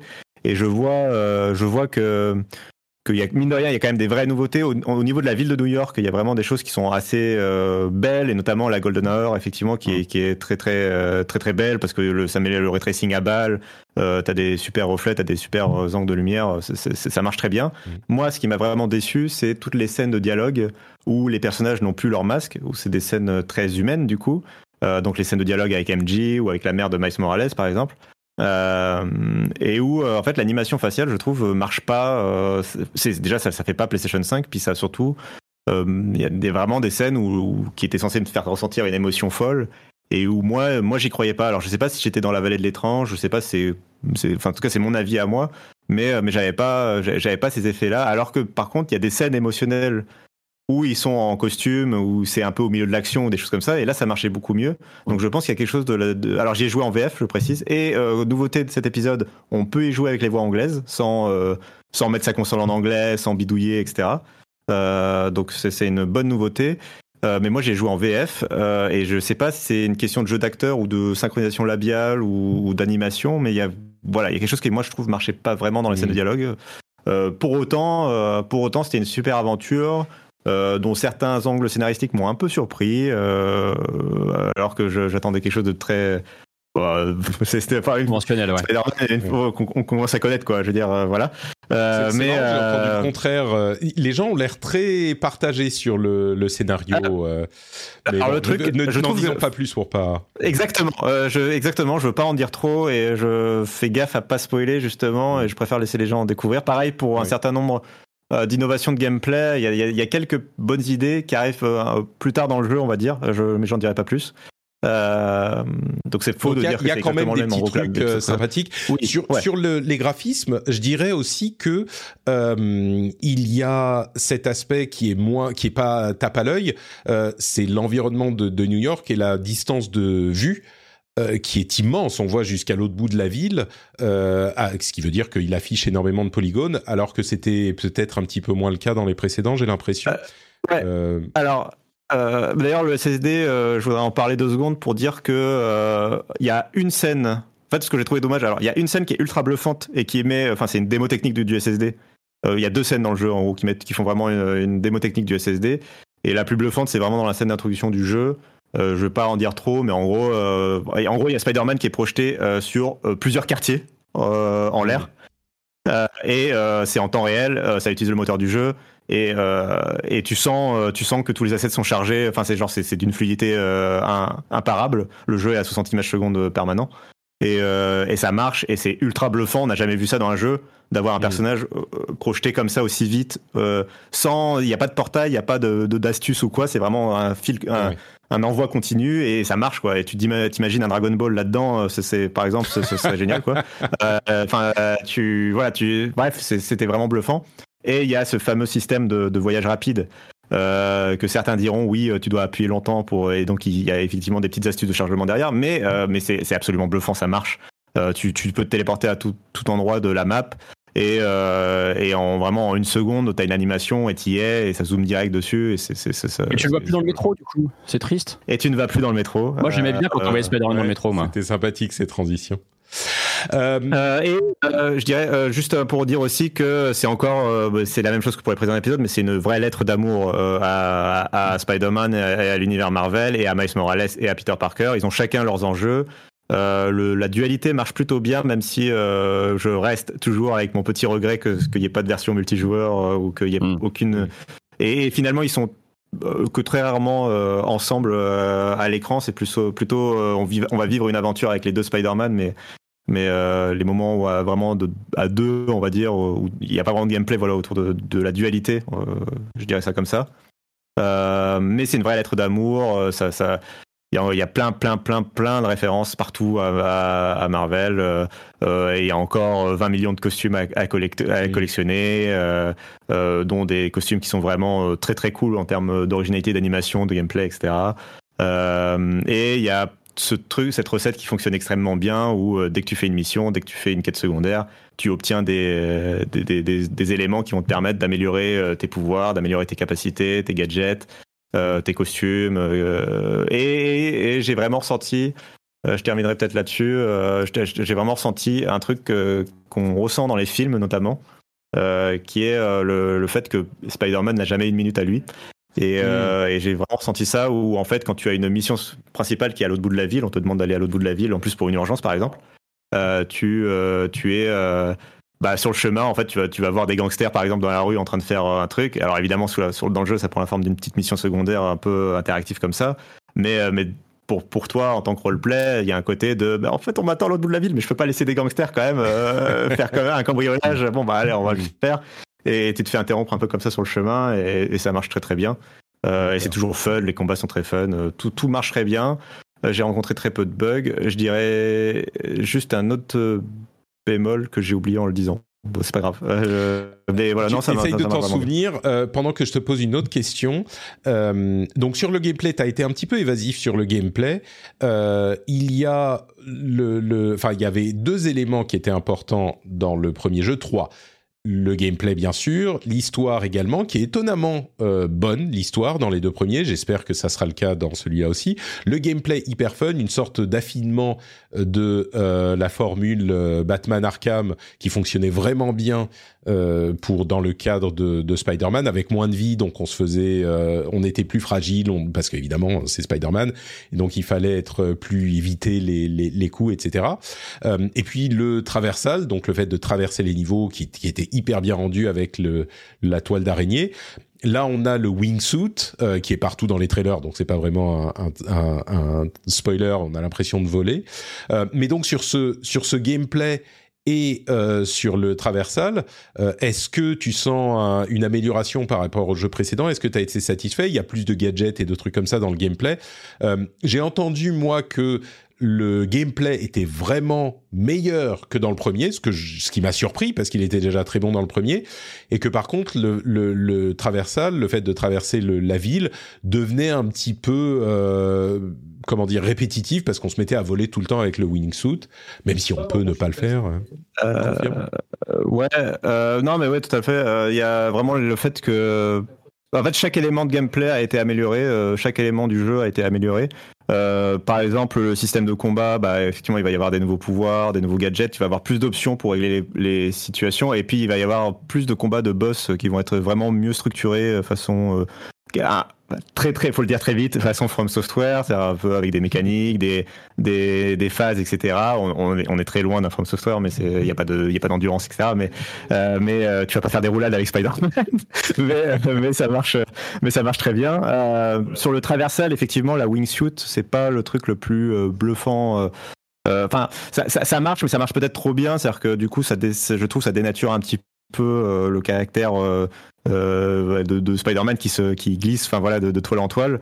mais c'est une facilité de gameplay qui, qui, marche bien et tu te mets à l'utiliser. C'est pas c'est pas très c'est effectivement pas pas fou dans le sens où c'est juste de voler dans des cerceaux et c'est pas enfin je sais pas c'est pas c'est le même gameplay que le ballet dans Harry Potter 1 sur PlayStation 1, donc c'est pas c'est pas le truc le plus fun du monde, mais euh, mais ça marche, ça, mais ça marche bien, c'est bien exécuté.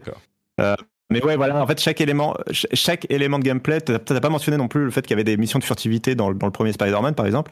Euh, pareil, les missions de furtivité de Spider-Man 2, euh, t'as des petites améliorations de gameplay, plus d'outils en fait pour pouvoir faire euh, des kills sans te faire voir et sans et pour créer, débloquer des situations.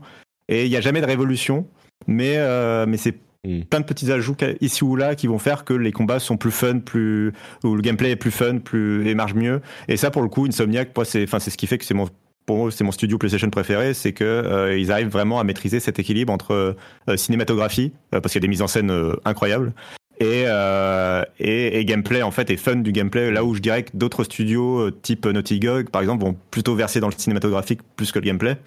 là, on a vraiment un équilibre très très bon des deux, quoi. En conclusion, et, euh, le truc que j'avais oublié, je me suis rappelé, c'est euh, quelques incohérences scénaristiques très, euh, mais très, euh, comment dire, très euh, anecdotiques, mineurs, des, des, ouais, très anecdotiques, des incohérences scénario gameplay où tu as Miles Morales qui, par exemple, échappe à une situation de un peu gênante, on va dire, dans sa vie personnelle. et où il se fait appeler en urgence par, par Peter Parker pour, pour aller régler un problème. tu sors de la scène cinématique et en fait la mission principale n'est pas débloquée. Et donc, t'as as Miles qui te dit Oh, bah, j'ai le temps. Euh... Donc, t'as Peter Parker qui vient t'annoncer, qui vient t'appeler pour une urgence absolue. Il faut que tu te rendes absolument vite à l'autre bout de la ville. Et euh, en fait, la, la, mission se débloque pas. Et t'as Miles Morales qui, qui, sort de la scène cinématique et qui te dit Bon, j'ai le temps pour faire quelques missions secondaires. Mais il y a deux secondes dans cette cinématique, tu disais que c'était une urgence absolue. Euh, euh, voilà. Et tu sens le gameplay des fois qui accroche un peu. Mais c'est anecdotique, c'est anecdotique. D'accord. Euh, en conclusion, le... j'ai l'impression que tu as déjà un petit peu répondu, mais les épisodes 2, euh, le danger, c'est souvent que ça soit le 1 un petit peu amélioré et que, bien sûr, c'est un excellent jeu, mais la magie ne se recrée pas et donc on est parfois un petit peu déçu. Euh, Est-ce que tu dirais que là, c'est un épisode 2, ça peut arriver aussi, hein, un épisode 2 réussi où ça, ça, ça réenchante euh, parce que moi, par exemple, sur euh, God of War Ragnarok, ça n'a pas repris. J'avais adoré le premier. Le 2 m'a laissé ah ouais un petit peu froid. Ouais, ça m'a pas, ça m'a pas accroché autant. laissé froid. Ouais. euh, là, j'ai l'impression que tu dis non, non, c'est, ça reprend, c'est, c'est, c'est, euh, ça fonctionne. Comme euh, je... Euh, je... Alors, je serais un peu plus mitigé. Alors, moi, ça a marché absolument sur moi, mais je trouve effectivement que c'est quand même un, un, un, jeu, un épisode 2 un peu timide sur en termes d'innovation, de nouveauté. En fait, il y, a plein de petites choses partout, effectivement, qui vont améliorer, voilà, mais il n'y a pas le vrai nouveau gimmick fort. Qui fait que on n'est pas on n'est pas sur un épisode 2 révolutionnaire comme on a connu des séries qui à leur épisode 2 révolutionnaient leur franchise. Euh, c'est pas Assassin's Creed 2, c'est pas c'est pas Suikoden 2, c'est pas voilà. mais après t'as un problème. Un problème Spider-Man, c'est que si ça sera toujours à New York, donc forcément déjà tu es obligé de réutiliser le même open world. Alors heureusement, la puissance de la PS5 euh, permet de rajouter Brooklyn et le Queens, mais es de toute façon, de par la nature même de la licence, t'as pas le choix de l'univers en fait. Non, mais là où euh, Horizon avait permis, par exemple, d'avoir deux univers différents sur Forbidden West et, euh, et Zero Dawn. Hmm. Non, bien sûr, bien sûr. Mais tu peux, tu peux euh, faire quelque chose au niveau du gameplay ou au niveau de l'histoire ou j'en sais rien. Tu vois, avoir un truc qui fait que le jeu est sensiblement euh, différent ou même affiner tellement le jeu. Tu parlais d'Assassin's Creed, c'est vrai que le 2, bah c'est le 1 en tellement affiné qui corrige tous les défauts. Peut-être que le 1 était tellement parfait. Euh, c'est peut-être le cas pour euh, God of War aussi. Il était tellement abouti dans son concept que c'est difficile de, de, rester fidèle au truc sans, euh, enfin, de, de de rester fidèle au truc si tu veux vraiment en, faire quelque chose de. Oui, et je dirais qu'on est un peu aussi là-dedans, effectivement, dans le sens où euh, Spider-Man, ça reste un personnage qui est ultra populaire. Et en fait, moi, euh, in fine, euh, je suis ultra content d'avoir eu cette aventure de Spider-Man, qui est une excellente aventure. C'est une des meilleures adaptations de Spider-Man sur un autre média que le comics. Euh, ça reste vrai, ça, reste une excellente aventure avec Miles Morales qui, qui n'a toujours pas eu le droit, enfin il a eu le droit à des films d'animation, mais par exemple il n'a pas eu le droit à des films en live action. Euh, donc je suis très content d'avoir cette aventure avec Miles Morales. Et s'il y a un, excellent signe, je pense, euh, que qu'on peut aussi tirer de, de, de, de, mon jeu, on va dire, c'est le fait que quand je suis sorti de Spider-Man 2, de l'histoire principale, bah, en fait, j'ai envie et j'aimerais euh, qu'il y ait un Spider-Man 3 un jour. Alors, on sait qu'ils sont sur Wolverine maintenant, mais, euh, mais j'espère qu'il y aura euh, des nouveaux épisodes dans cette dans, cette, dans ce même dans, dans, cet univers-là. En fait, évidemment qu'il y aura d'autres jeux Spider-Man à l'avenir, mais dans cet univers-là de Insomniac, euh, ce Spider-Man-là, ce Peter Parker-là, ce Miles Morales-là, etc., etc. Je j'espère. Je mets les probabilités d'un Spider-Man 3 d'Insomniac à à peu près 98%. Je sais pas ce qui se passe à la fin du jeu et ça se trouve, ils, ils, ils, font en sorte que, tu vois, ils tuent les deux personnages, ils les jettent dans des volcans à la Tekken. Même dans New ce York explose dans une bombe atomique. C'est ça. Et il leur jette une bombe atomique sur. Euh, Même dans ce cas-là, je suis à peu près sûr qu'il y aura un Spider-Man 3 de Insomniac dans cet univers, tu vois. Mais bon. Quoi qu'il arrive, voilà. en tout cas, je ressens vraiment très très positif. Et euh, n'importe quel fan, euh, même enfin fan un peu timide, enfin si vous avez aimé par exemple Into the Spider-Verse, enfin Across the Spider-Verse cette année au cinéma, ou, et où vous aimez l'univers des comics, ou vous aimez Marvel, ou vous aimez les super-héros du manière générale, enfin franchement, c'est incroyable quoi. Voilà. Ouais. Ah, ça fait des trucs à faire. Et vous savez quoi? Aujourd'hui, ce soir, on pourra, demain matin, on, à minuit, on pourra jouer à ces deux jeux incroyables. Je sais même pas comment on peut faire pour choisir. Euh, merci Cassim pour ce cet euh, exposé sur Spider-Man. Euh, on va conclure. Euh, Jika J'imagine qu'il y a des jeux auxquels tu as joué, mais on va aller vite parce qu'on a déjà été long et j'imagine ouais, que bah oui. tous faim. Euh... Est-ce que tu Moi j'ai mangé avant, tu me connais Patrick. T'as déjà mangé avant? Ok, alors les gens qui doivent partir. Moi je, moi, je mange toujours avant, je me fais jamais avoir. Nous, on va, on va continuer avec euh, Jika du coup. Euh, si vous devez partir, vous nous. Ouais, ouais. Mais ouais, euh, je vais. Euh, voilà, je, je, me permets de prendre une minute pour dire euh, au revoir du coup parce qu'effectivement je vais y aller. Surtout qu'on a un live sur Spider-Man euh, sur Frandroid dans, qui commence dans genre 15 minutes. donc je vais aller, je vais eh ben. filer. je voulais, je voulais vous dire merde. Donc merci pour l'invitation. à la prochaine. Puis je voulais juste lâcher un petit mot sur Origami qui lance son premier épisode demain. Euh, voilà, je sais que yes. c'est dans les soutiens, euh, donc euh, on va en passer un petit voilà. Demain 13h. Demain, 13h effectivement. Oui, ils parleront de Mario, de Super Mario, je crois. Donc euh, donc voilà. Ben, donc le programme est là. Euh, moi, je vous laisse des bisous. Merci Cassim. Bon, on, on, reviendra te voir dans le, dans le live, dans le stream. On te fera un petit raid. Ciao Cassim. Merci beaucoup. et, et Antistar nous quitte aussi. Ouais, je vais, je vais, certainement prendre congé aussi, et moi il va falloir que j'aille engueuler UPS qui une fois de plus n'a pas fait le taf sur mon collecteur de Spider-Man 2. En fait c'est simple, UPS ils ne sont, eh voilà. ils ont pas de téléphone leur livreur de toute évidence. Voilà, ils, savent pas appeler les gens. C'est-à-dire que c'est un colis euh, qui fait euh, la taille de trois boîtes aux lettres, mais euh, bah non ils appellent pas et ils disent que du coup bah t'es pas là. Voilà, un plaisir. Bon, euh, écoute, tu les on les engueule de ta part et tu les engueuleras de notre part aussi. Bon courage, merci beaucoup d'avoir euh... été là. Guillaume. Bah merci, merci également. C'était très sympa de, de m'inviter, de me faire parler de Mario notamment. Ouais, écoute, je pense que c'est indispensable quand tu passes dans l'émission. C'est une condition qui est dans ton contrat, tu vois. C'est comme Sony avec Microsoft. Euh, tu diras bonjour à Ken que tu vas peut-être croiser, je crois, euh, dans quelques. Ken vient chez moi tout à l'heure, effectivement. C'est ça. Tu lui dis bonjour de notre part. Merci beaucoup encore une fois. Euh, Antistar, les sur Twitch, euh, les Nintendo, les Nintendo Bros euh, avec Ken et d'autres évidemment. Euh, d'où où d'autres on peut te retrouver avant que tu partes quand même? Euh, tant que Twitter existe encore sur, sur Twitter avec le pseudo Antistar, Twitch aussi avec le pseudo Antistar, euh, et euh, YouTube où j'arrive jamais à me rappeler qu'est-ce que c'est que mon ID, mais si vous cherchez Antistar et que vous voyez la même PP que sur Twitter et sur Twitch, c'est moi. Voilà. super. Merci beaucoup Guillaume, c'est super sympa de t'avoir. Encore merci, à très bientôt et bonne chance pour la suite. À très bientôt. Ciao, ciao. Ciao. Ciao. On rappelle. Bon, Patrick, moi j'y vais aussi du coup. Euh, tu. Non, non, je plaisante. je vais pas te laisser tout seul. Vas-y. Oh, moi, je finis. Hein. Moi, tu sais, les émissions, oui, je euh, aucun problème. Euh, tu, gères, tu gères tout seul, mais Je gère. Euh, mais du coup, euh, je voulais aussi mentionner le fait que Cassim est sur Twitter et sur Frandroid, bien sûr, et sur Blue Sky. C'est at Cassim, vous le trouverez comme ça sur Blue Sky et Note Cassim sur Twitter. Euh, N'hésitez pas à aller le suivre aussi. Vous l'avez compris, c'est une personne de qualité. Du coup, Jika, bah on continue un tout petit peu. Bon, euh, allez. Tu as joué. Ouais, on, va faire vite, mais euh, bah moi, comme d'habitude, hein, je t'ai mis trois jeux. Alors, en, fait, le premier, je, voulais juste revenir dessus rapidement. c'est un point assez rapide, mais j'avais deux trucs à évoquer cool, assez cool. c'est Ratchet Clank, Rift Apart. On continue chez Sony et chez Insomniac. Pardon. Excuse-moi, euh, parce qu'il y a la version PC qui est sortie récemment. Alors ça fait déjà peut-être un, mois, un mois, un mois, un mois, un mois, un mois, un mois et demi. Et euh, ça fait un moment que je l'ai et euh, je me suis, m'y suis intéressé. Et euh, alors déjà Ratchet Clank Rift bon, on, on, j'imagine que tu en as déjà parlé à l'époque, je me souviens plus, mais euh, très bon jeu d'action aventure. Vous connaissez probablement la licence, euh, plateforme action, très cartoon, super sympa à jouer. C'est pas forcément mon épisode préféré, mais ça reste un épisode très solide et si vous voulez quand même une démonstration de next gen, Antistar le disait tout à l'heure, c'est quand même un jeu qui a, une, qui a été très très beau et il est encore plus beau sur PC pour le coup, euh, une version PC qui est très très euh, qui est assez exemplaire avec toutes les features qu'on attend aujourd'hui d'un jeu PC moderne.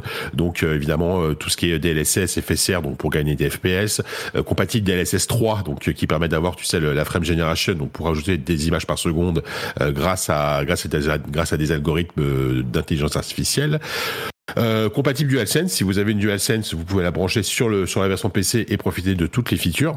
Et donc voilà, le, le, jeu est magnifique. Moi, j'y joue sur mon écran 21 neuvième. Franchement, c'est une claque euh, vraiment. Euh, c'est encore plus beau que sur PlayStation. Euh, et l'autre truc que je voulais dire pour ce jeu qui est cool, que du coup, on y rejoint pour les chargements, tu vois, sur. ouais, ouais, ouais. Alors, ouais, alors j'ai senti quand même par rapport à la version PS5 que j'avais fait à l'époque euh, des, des très légers frises par moment où je sais pas si c'est lié au SSD qui est peut-être moins rapide mon SSD de mon, mon PC portable je, je, je, sais pas. Mais mais c'est anecdotique hein. encore une fois c'est vraiment très très très très léger. Ça change pas grand chose quand tu changes notamment quand tu vas dans des rifts il euh, y a aucun problème. Il y a juste des petits moments des micro frises bon c'est pas gênant. Euh, et l'autre truc que j'ai découvert du coup en lançant ce jeu c'est que euh, c'est un jeu qui est super adapté super bien adapté pour les plus petits pour les jeunes enfants parce que mon fils notamment a commencé à y jouer et euh, ils ont un, donc il a 7 ans, je rappelle, et euh, ils ont un mode jeune explorateur qui est vachement bien. C'est-à-dire que euh, le jeu est le, jeu est facile et surtout tu ne peux pas mourir pendant les combats parce que c'est un jeu qui peut être assez difficile, hein, mine de rien. Dès, dès le niveau normal, il y a des combats assez chauds. Là, tu tu t'embêtes pas, tu tires en tous les sens, tu ne meurs pas, c'est c'est c'est du coup c'est super fluide. Et il y a même il y a même des modes d'accessibilité où ils ont simplifié les commandes pour pouvoir faire des actions beaucoup plus facilement, euh, tes objectifs qui sont bien indiqués. Euh, là-dessus ils ont pris exemple, je trouve qu'ils ont pris exemple avec à, sur Nintendo, euh, ce qui fait que c'est un jeu qui est pour les gosses qui est super parce que c'est cartoon, euh, c'est super c'est super fun, il y a beaucoup d'actions, c'est super beau. Et donc mon fils qui a 7 ans, il, il joue à ça et c'est vrai que c'est c'est assez impressionnant de de d'accessibilité en fait. Et c'est je, je m'en étais pas rendu compte à l'époque où j'y avais joué à l'époque parce que bah parce que parce que mon gamin était trop jeune. Mais là, euh, là, de le redécouvrir sous cet angle-là, c'est intéressant. Donc, euh, je conseille, je conseille d'autant plus le jeu que j'imagine que sur PlayStation 5, on peut peut-être le trouver pas trop cher ou je sais pas s'il est inclus dans les abonnements PS Plus. Je suis sûr euh, qu'il est inclus dans dans un des PS Plus au moins, peut-être ouais. tous, mais voilà. Mm. Et, et, et, si vous avez que un PC, la version PC, elle est, elle est vraiment nickel. Donc, donc voilà, c'est, c'est à conseiller, surtout quand vous avez des enfants. Super, donc Ratchet Clank Rift Apart, qu'est-ce que tu as fait d'autre? Yes. Alors, rapidement, euh, thématique roguelite, puisque je voulais vous parler de deux jeux qui viennent de sortir. Enfin, il y en a même un qui sort euh, aujourd'hui. Oui, c'est ça, il sort aujourd'hui. Euh, donc, je voulais parler de Dungeon of the Endless et de Witch, Witchfire. Euh, donc je sais pas si tu veux, je, commence par quoi? Par Dungeon si tu veux Dungeon of the Endless, bah, je suis très curieux de, de, de t'en entendre parler. Oui, c'est un des jeux qui, qui Franchement, c'est un jeu que j'attendais vraiment passer inaperçu euh, et qui. Ouais, alors qu'il alors qu'il se prend des super reviews. Mm. Il se prend des super reviews. C'est un jeu donc développé par Amplitude Studio, donc euh, studio français qui a fait euh, les Endless Space, Endless Legend, euh, qui font à la base surtout du 4X. Hein, Humankind, c'est eux aussi. Et ils ont, et en parallèle, ils ont des petits projets entre guillemets avec notamment ce, ce Endless Dungeon. oui, d'ailleurs, j'ai dit Dungeon of the Endless. Dungeon of the Endless, c'était leur précédent jeu. Là, le nouveau jeu s'appelle Endless Dungeon, à ne pas ah confondre. et, là, d'ailleurs, ce que, ce que t'as mis, t'as mis Dungeon of the Endless. C'est pas le bon jeu. Parce que je t'ai écouté, et je, je devrais savoir. Ouais, je suis désolé. C'est Endless Dungeon. Et là, pour le coup, c'est, je suis pas sûr que ce soit une bonne idée en termes de marketing d'avoir nommé les jeux de, d'avoir nommé les jeux aussi proches. Je, je euh, pense pas, oui. Et Endless Dungeon, c'est un, euh, pour le coup, c'est un roguelite, mais moi, moi, moi, franchement, pour, pour tout te dire, la, formule roguelite, j'en étais un peu lassé. J'en dès, dès, que je voyais un nouveau jeu arriver roguelite, je me suis dit, ah, j'en ai un peu marre des roguelites, c'est un peu tout le temps pareil. Je, m'étais vraiment lassé de la formule depuis, euh, bah, depuis Hades, quoi, qui a vraiment été une espèce de roguelite un peu définitif, et ensuite, bon, depuis, c'était difficile. Euh, là, je retrouve un vrai plaisir à, à jouer à ça, parce que, en fait, c'est, c'est typiquement le genre de jeu qui va pas qui va pas inventer euh, qui va pas réinventer une formule mais qui va prendre plein plein d'éléments de plein de styles différents et qui va tu, tu, sens que le truc est taffé, mais vraiment à fond. L'équilibrage est impeccable et tout fonctionne. Euh, tous ces éléments mis ensemble fonctionnent hyper bien. C'est-à-dire que c'est un, c'est un, à la base, ça se joue comme un jeu d'action vu du dessus, donc un, un top-down shooter, un twin stick shooter. Donc tu vas, euh, tu vas explorer donc en gros une base euh, où, où, tu dois t'enfoncer dans les étages de plus en plus de cette base euh, en tuant, en tuant des aliens avec ton, en temps réel avec ta manette. C'est UP. Enfin, le, l'aspect le, action est très agréable. Euh, d'autant plus que tu as plusieurs personnages. En fait, à, avant chaque run, tu choisis ton équipe. Tu peux choisir une escouade de trois personnages et chaque perso a des, a des capacités différentes, des armes différentes euh, et ils sont très complémentaires. Ça se joue aussi bien en solo qu'en coop. Euh, moi, j'ai joué qu'en solo et je, et je sais qu'en coop, a priori, c'est une expérience qui est qui est vraiment formidable, euh, puisqu'en plus de cet aspect-là, action qui est très réussi, euh, à chaque fois que tu vas, euh, en gros, te déplacer de zone en zone pour euh, progresser, tu dois, euh, tu dois, comment dire, escorter un, cristal qui, qui se déplace sur un petit robot, et ce cristal est vital. Si, si, si, le cristal est tué, enfin est détruit, ta, ta partie est terminée, tu, tu, recommences, tu recommences la partie. Donc il y a vraiment tout un aspect de d'escorte. De, fait pendant les euh, pendant pendant ces phases-là, puisque à chaque fois évidemment que, le cristal se déplace, euh, il y a des vagues d'ennemis infinies qui arrivent. Euh, donc donc tu as tu as cet aspect action et en plus tu as un léger aspect stratégie puisqu'il y a un côté tower defense puisque tu peux placer euh, un peu où tu veux dans chaque salle que tu ouvres euh, des, des tourelles des tourelles qui vont euh, bah, soit des tourelles laser classiques soit des tourelles qui vont ralentir tes ennemis d'autres qui vont qui vont les étourdir etc etc donc c'est à toi en fait à, au moment où tu sais que tu vas lancer une vague de bien placer tes tourelles et de lancer et, et, et ensuite de lancer la, la, vague ennemie parce que tu sais qu'elle va arriver et d'essayer de progresser le plus possible. Euh, dit comme ça, voilà, c'est un mélange de roguelite, de tower defense, de jeu d'action.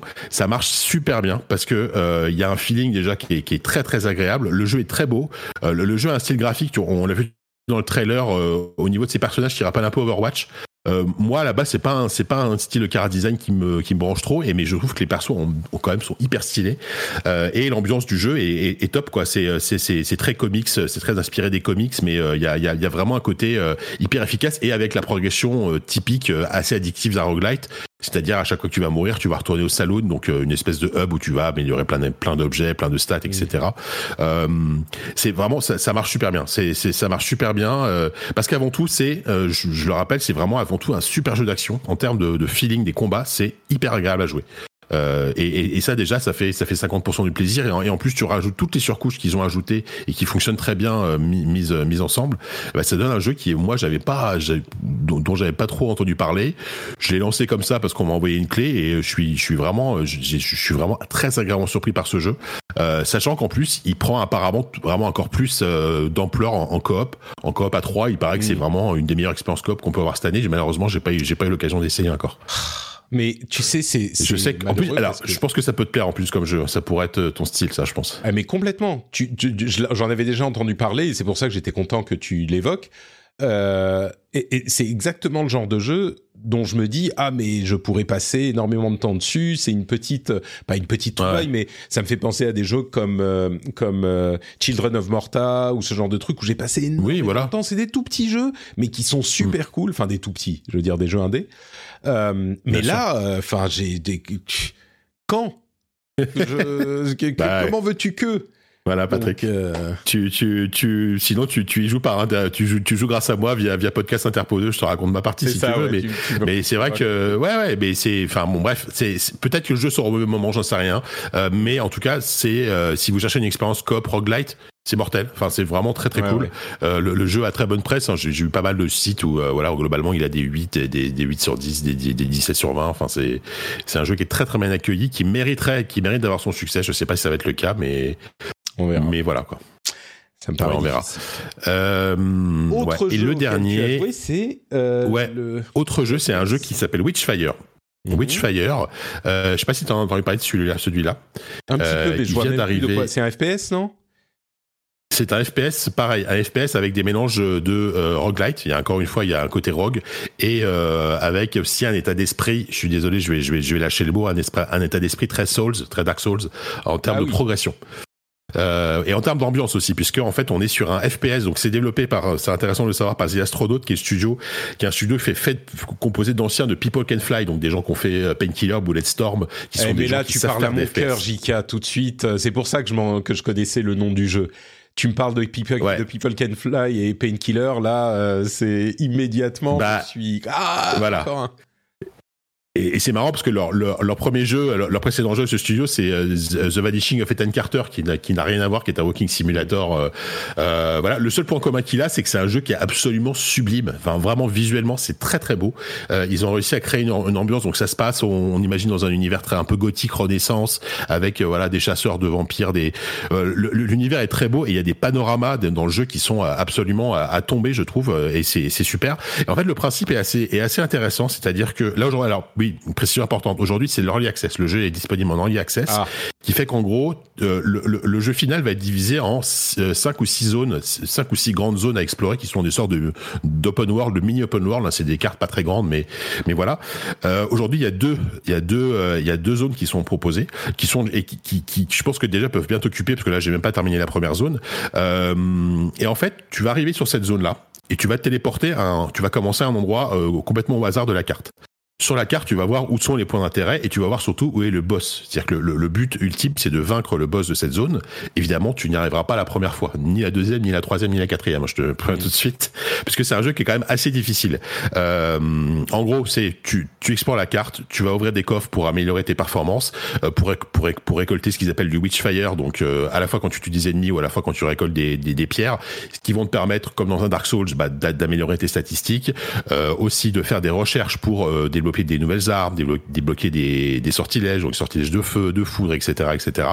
Euh, et petit à petit, tu vas maîtriser les euh, les règles du jeu parce que encore une fois à la manière d'un From Software tu es largué dans le truc tu ne on t'explique quasiment rien et tu dois te débrouiller pour comprendre comment le jeu fonctionne et je trouve que ça fait partie vraiment du charme du truc, c'est que t'es es livré à toi-même, tu découvres le truc, tu, tu, te prends des roustes au début parce que tu, tu maîtrises pas tout.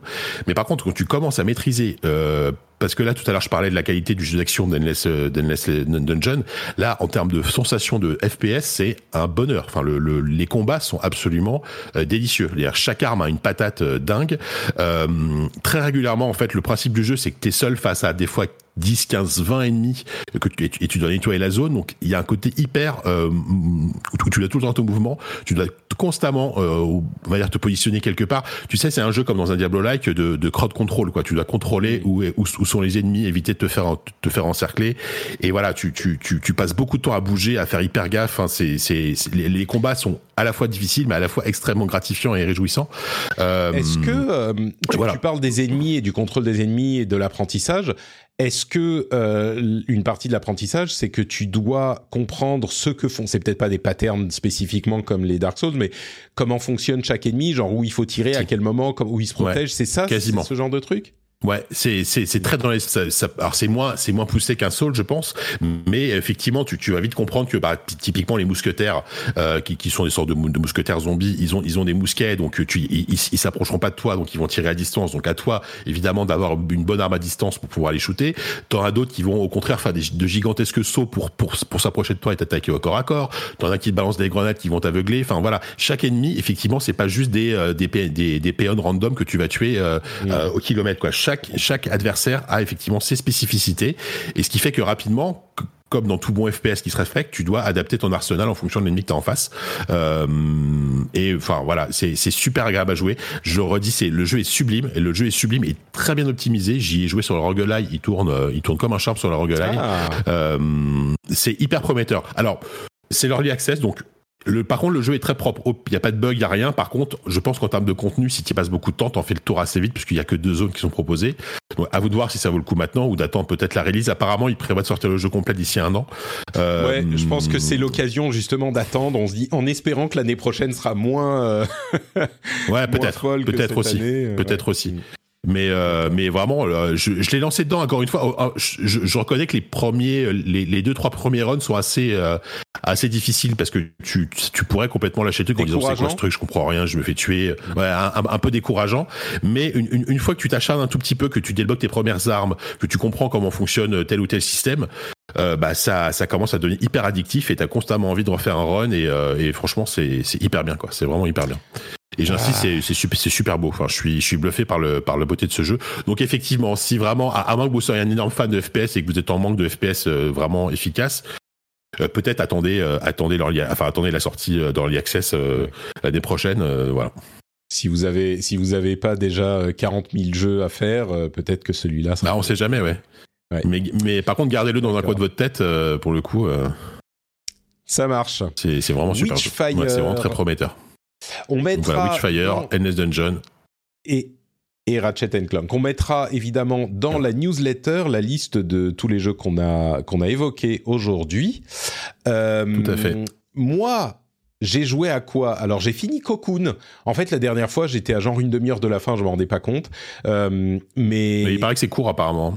Ouais, c'est 5 heures, 4-5 heures, on va dire. Vraiment très court. C'est parfait. Pour ça que j'ai pu finir.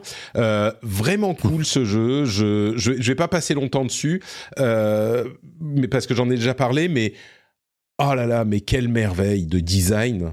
Euh, c'est pas un jeu Ouais, apparemment, la dernière fois, c'est pas un jeu que je recommande à, à, tous les joueurs parce que c'est pas forcément toujours pour vous. C'est vraiment un jeu de puzzle. Vous savez, c'est ce jeu Cocoon où euh, on est dans un monde et euh, on peut sortir du monde euh, où on est happé vers le haut comme ça et le monde dans lequel on était est une boule une sphère, un cocon, dans le qu'on peut utiliser pour faire d'autres choses qui nous donnent des pouvoirs, etc. Et il y a comme ça des mondes imbriqués.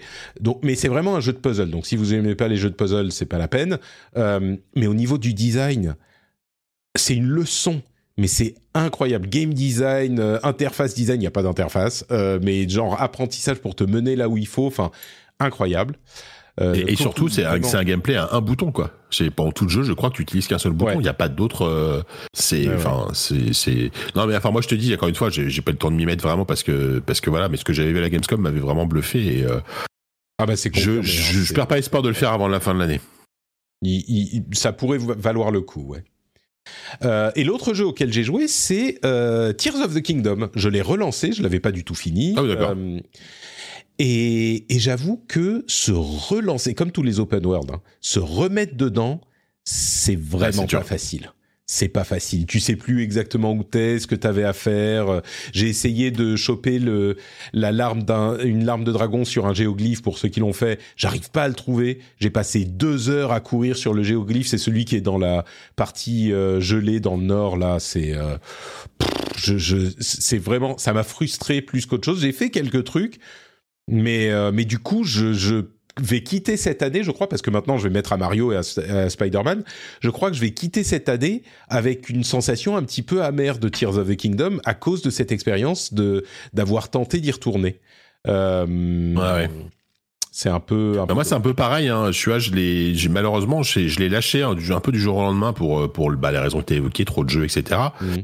Et là, en fait, j'ai, j'ai, enfin, c'est pas que j'ai peur d'y retourner, mais je sais comme toi que si je relance le truc, je vais me dire, waouh, euh, où est-ce que je suis, quoi? Qu'est-ce que je dois faire? Euh, Je sais plus si, je crois que c'est Chloé Wattier qui avait, tu sais, elle a fait un podcast qui s'appelle Quête latérale.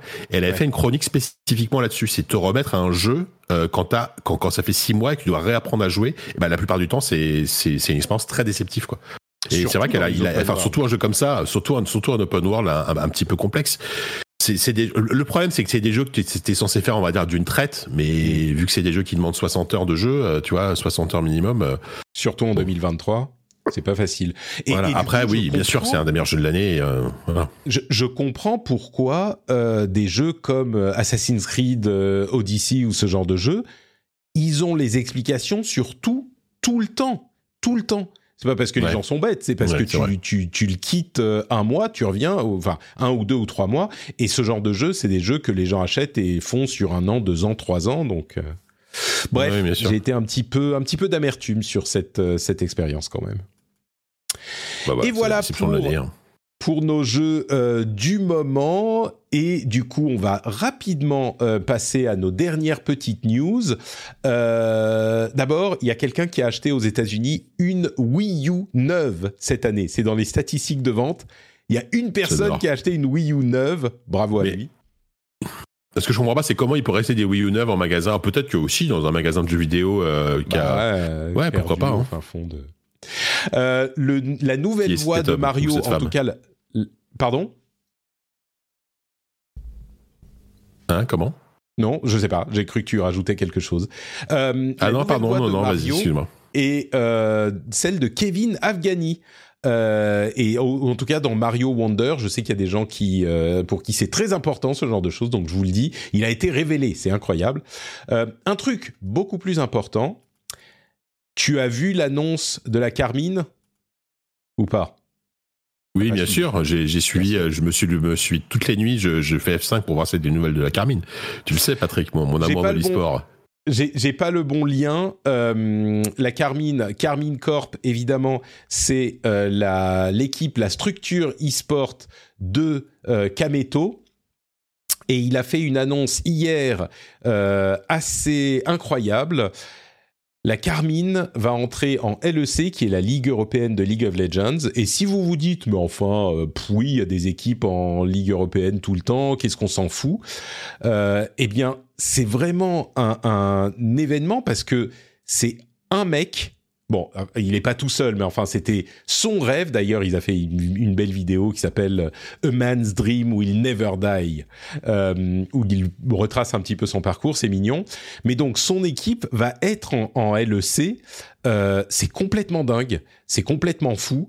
je, je, je, je suis. C'est vraiment pour ceux qui suivent pas un petit peu l'e-sport, c'est comme si un type, un streamer, s'était dit un jour, ouais, euh, moi je veux une équipe en euh, un, streamer anglais, euh, je veux une équipe en première ligue, de une équipe de foot. Et quelques années après, il a une équipe qui rentre en première ligue. En plus, ça coûte des millions d'avoir une équipe en LEC. Je sais pas comment ils ont fait. Peut-être que ils lui ont fait une ristourne parce qu'il est tellement populaire que ça amène de la visibilité. J'en sais rien. mais mais c'est incroyable et c'est effectivement une une, euh, un développement dans l'histoire de cette structure qui est folle. Ils ont évidemment des équipes dans plusieurs euh, e-sports. Ils sont sur euh, Rocket League, ils sont sur Trackmania, ils sont sur etc. mais, mais donc leur arrivée, leur arrivée en Ligue européenne, quand tu as suivi tout le parcours, et moi j'ai même pas suivi tout le parcours, et pourtant ça me ça me m'émeut. Euh, mais quand t'as suivi tout le parcours, ça, ça, doit être fou, quoi. Il y a une faction du Discord euh, qui fomentait une révolution si j'en parlais pas, mais je voulais en parler de toute façon. On pourra pas lui consacrer le temps euh, que, que, cette news mériterait, mais mais voilà. on, on, vous parlait de Kameto la dernière fois déjà, et ben là c'est l'occasion de, de le refaire. Et du coup, moi, je pense que euh, ils ont des investisseurs visiblement, euh, d'après la chatroom. Euh, je, je je, pense que du coup, je vais regarder la LEC pour voir les matchs de la Carmine, quoi. Parce que maintenant, je suis entraîné dans ce truc, c'est fou. C'est hyper cool. Bon, on verra si on réussit à convaincre, euh, à convaincre également euh, JK de, de regarder la Carmine avec nous. Non, mais je, je suis content quand tu parles d'e-sport. En vrai, comme ça, j'ai le temps de. Voilà. T'as le temps de, de quoi? De quoi? Je sais pas, de boire un coup, d'envoyer Ouais, un mail. D'accord, très bien. Euh, quelques news en plus. Bethesda perd Pete Hines, son head of publishing. Il y était depuis 24 ans. Euh, euh, bon. Je, je me demande si c'est lié au semi-échec de Starfield. Je sais pas. C'est pas Todd Howard. Hein, Bah après, ça, fait deux long. mecs. Voilà, c'est ça. C'est pas Todd Howard. Le, le- il est là depuis longtemps et c'était plus aussi le communicant. Moi, je l'avais interviewé Pete Hines euh, euh, à l'époque de quel jeu? Je me souviens plus. euh, D'un Fallout 4, peut-être un truc comme ça. Mhm. Bon, c'était intéressant, hein, mais euh, bon, il est très très corporate, etc. Donc euh, bon, pour moi, c'est pas. Je suis pas sûr que ce soit un, un départ qui, qui change grand chose pour Bethesda, parce que euh, en interne, en tout cas en termes de direction, c'est plus effectivement Todd Howard aujourd'hui qui a une, euh, qui a une. D'ailleurs, excuse-moi, ça me fait penser à, à- au, au- titre du test de Super Mario Wonder de c'est Actu Gaming qui a titré ça, euh, disait qu'il gagnait le Todd le Todd Aw- Aw- Award du meilleur jeu 2D de l'année. Et j'ai trouvé ça super drôle. Pourquoi on n'a jamais pensé à faire cette blague Todd mal. C'est pas mal. Le Todd. Award, c'est Voilà. pas mal. C'est pas mal. Ouais. Euh, CD Projekt Red, enfin CD Projekt a utilisé une IA pour recréer la voix d'un des euh, acteurs voix de Cyberpunk 2077 qui était décédé. Évidemment, ils ont eu l'accord de sa famille, hein, ils l'ont pas fait juste comme ça. Oui. Et euh, on a donc sûr. une voix qui a été recréée par IA. Je sais, je, je pense que c'est pas un personnage très important, mais mais voilà. Une, Non, mais je pense que c'est que le début. Hein. Ouais. Ouais, c'est ça. Euh, Mojang a annoncé avoir vendu 300 millions de copies de Minecraft euh, en 15 ans. 300 millions de copies. C'est et, et derrière le jeu le plus vendu, c'est GTA V qui en est à 185 millions de copies. 300 millions 300 millions, Ah, c'est fou. C'est fou, ouais. Et enfin, si vous n'aviez pas assez de jeux à faire, sachez que Dead Space, le remake, qui est excellent d'après les, tous les avis, euh, est super, inclus dans ouais. le Game Pass. Donc, euh, Ouais, franchement, ouais. c'est c'est c'est une super nouvelle. Alors, je je sais pas s'il a eu le succès qu'il méritait à l'époque, enfin au début de l'année, je sais rien, parce que il est sorti à une époque où c'était quand même assez creux, mais euh, c'est euh, pour moi ça a été le, la, la première grosse claque de l'année euh, Dead Space, hein. parce que honn- honnêtement, au- autant à l'époque j'attendais beaucoup plus Resident Evil 4 que Dead Space, le- les remakes, bah j'ai vachement été plus convaincu par le par le remake de Dead Space que celui de Hero 4, donc euh, c'est vraiment à faire si vous si vous connaissez pas l'original et que vous voulez un jeu d'horreur dans, dans l'espace, euh, c'est excellent. Dans le Game Pass. Merci Jika Quel euh, merveilleux moment partagé avec toi. On finit à deux, en amoureux, en haut chandelle, ouais. Écoute, euh, c'est souvent le cas hein, quand on est ensemble, on, on reste jusqu'au bout, C'est vrai, jusqu'au bout de tout. c'est vrai. Où peut-on te retrouver? Dis-moi et dis aux auditeurs. Euh, ben, sur Blue Sky, figurez-vous. Ben ouais. Ça y est. Incroyable J'ai basculé, j'ai basculé du côté euh, clair de la force, parce que pour le du côté obscur. Euh, non, alors je, je, je suis encore sur Twitter, euh, que je consulte encore, hein, parce que tu peux pas quitter Twitter comme ça du jour au lendemain, c'est c'est pas compliqué quand même. Euh, mais je poste beaucoup moins et voilà, je suis sur Blue Sky, donc euh, cherchez JK Loret, euh, JK L A U R E T sur Blue Sky, vous allez me trouver. Euh, j'ai pas de code pour le moment d'invitation, hein, je vous préviens tout de suite, donc euh, voilà, je je- j'en ai pas à vous donner. Et euh, voilà, je sais que toi aussi tu es sur Blue Sky et pour le moment, bah, pour le moment c'est sympa, c'est plus c'est c'est plutôt agréable d'être sur Blue Sky. Oui, je suis sur Blue Sky aussi. On a des, des codes qui tournent sur le Discord, mais je vais presque pas en parler parce qu'il y a tellement plus de demandes que d'offres à ce stade que euh, C'est ouais. un peu compliqué. Euh, Yes. Mais oui. On, on- on a des codes qui euh, tournent ouais. sur le Discord en effet, et j'y suis aussi. Euh, oui, pardon, tu voulais ajouter ZQSD peut-être quand même? Non, non, voilà, juste des USD. Bah, on a toujours notre dernier numéro en ligne sur la Gamescom et euh, sur Starfield, etc. Euh, le prochain devrait pas trop tarder, sachant qu'on a beaucoup de projets euh, assez euh, assez cool d'ici la fin de l'année, dont, dont j'ai envie de parler. La dernière fois, je crois que j'ai dit la même chose, mais j'ai quand même, je- j'espère pouvoir en parler euh, bientôt parce que.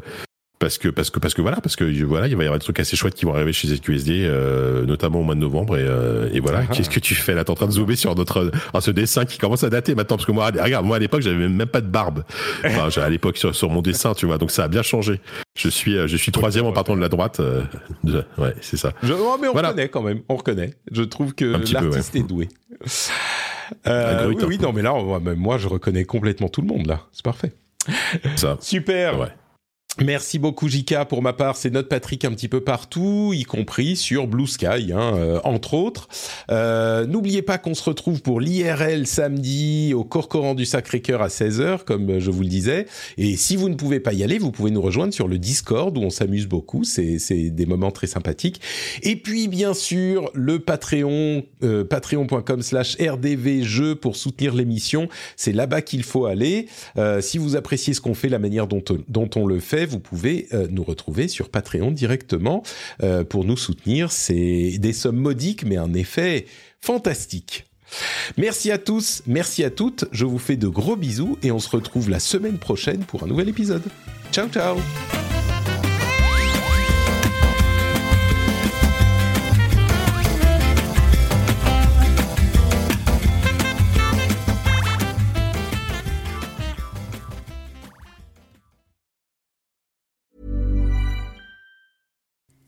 Hi, I'm Kara Berry, host of Everyone's Business But Mine, and I am an all inclusive addict. Enter Club Med, the best all inclusive for you and your family. With resorts worldwide, from their family flagship resort, Club Med Punta Cana, to their only mountain resort in Canada, Club Med Quebec, they have everything you need to relax. With their 20 plus sports activities, wellness programs, you can dine on delicious cuisine and make memories with your family. So book your next getaway with Club Med. Visit clubmed.us or call 1 800 Club Med or your travel advisor.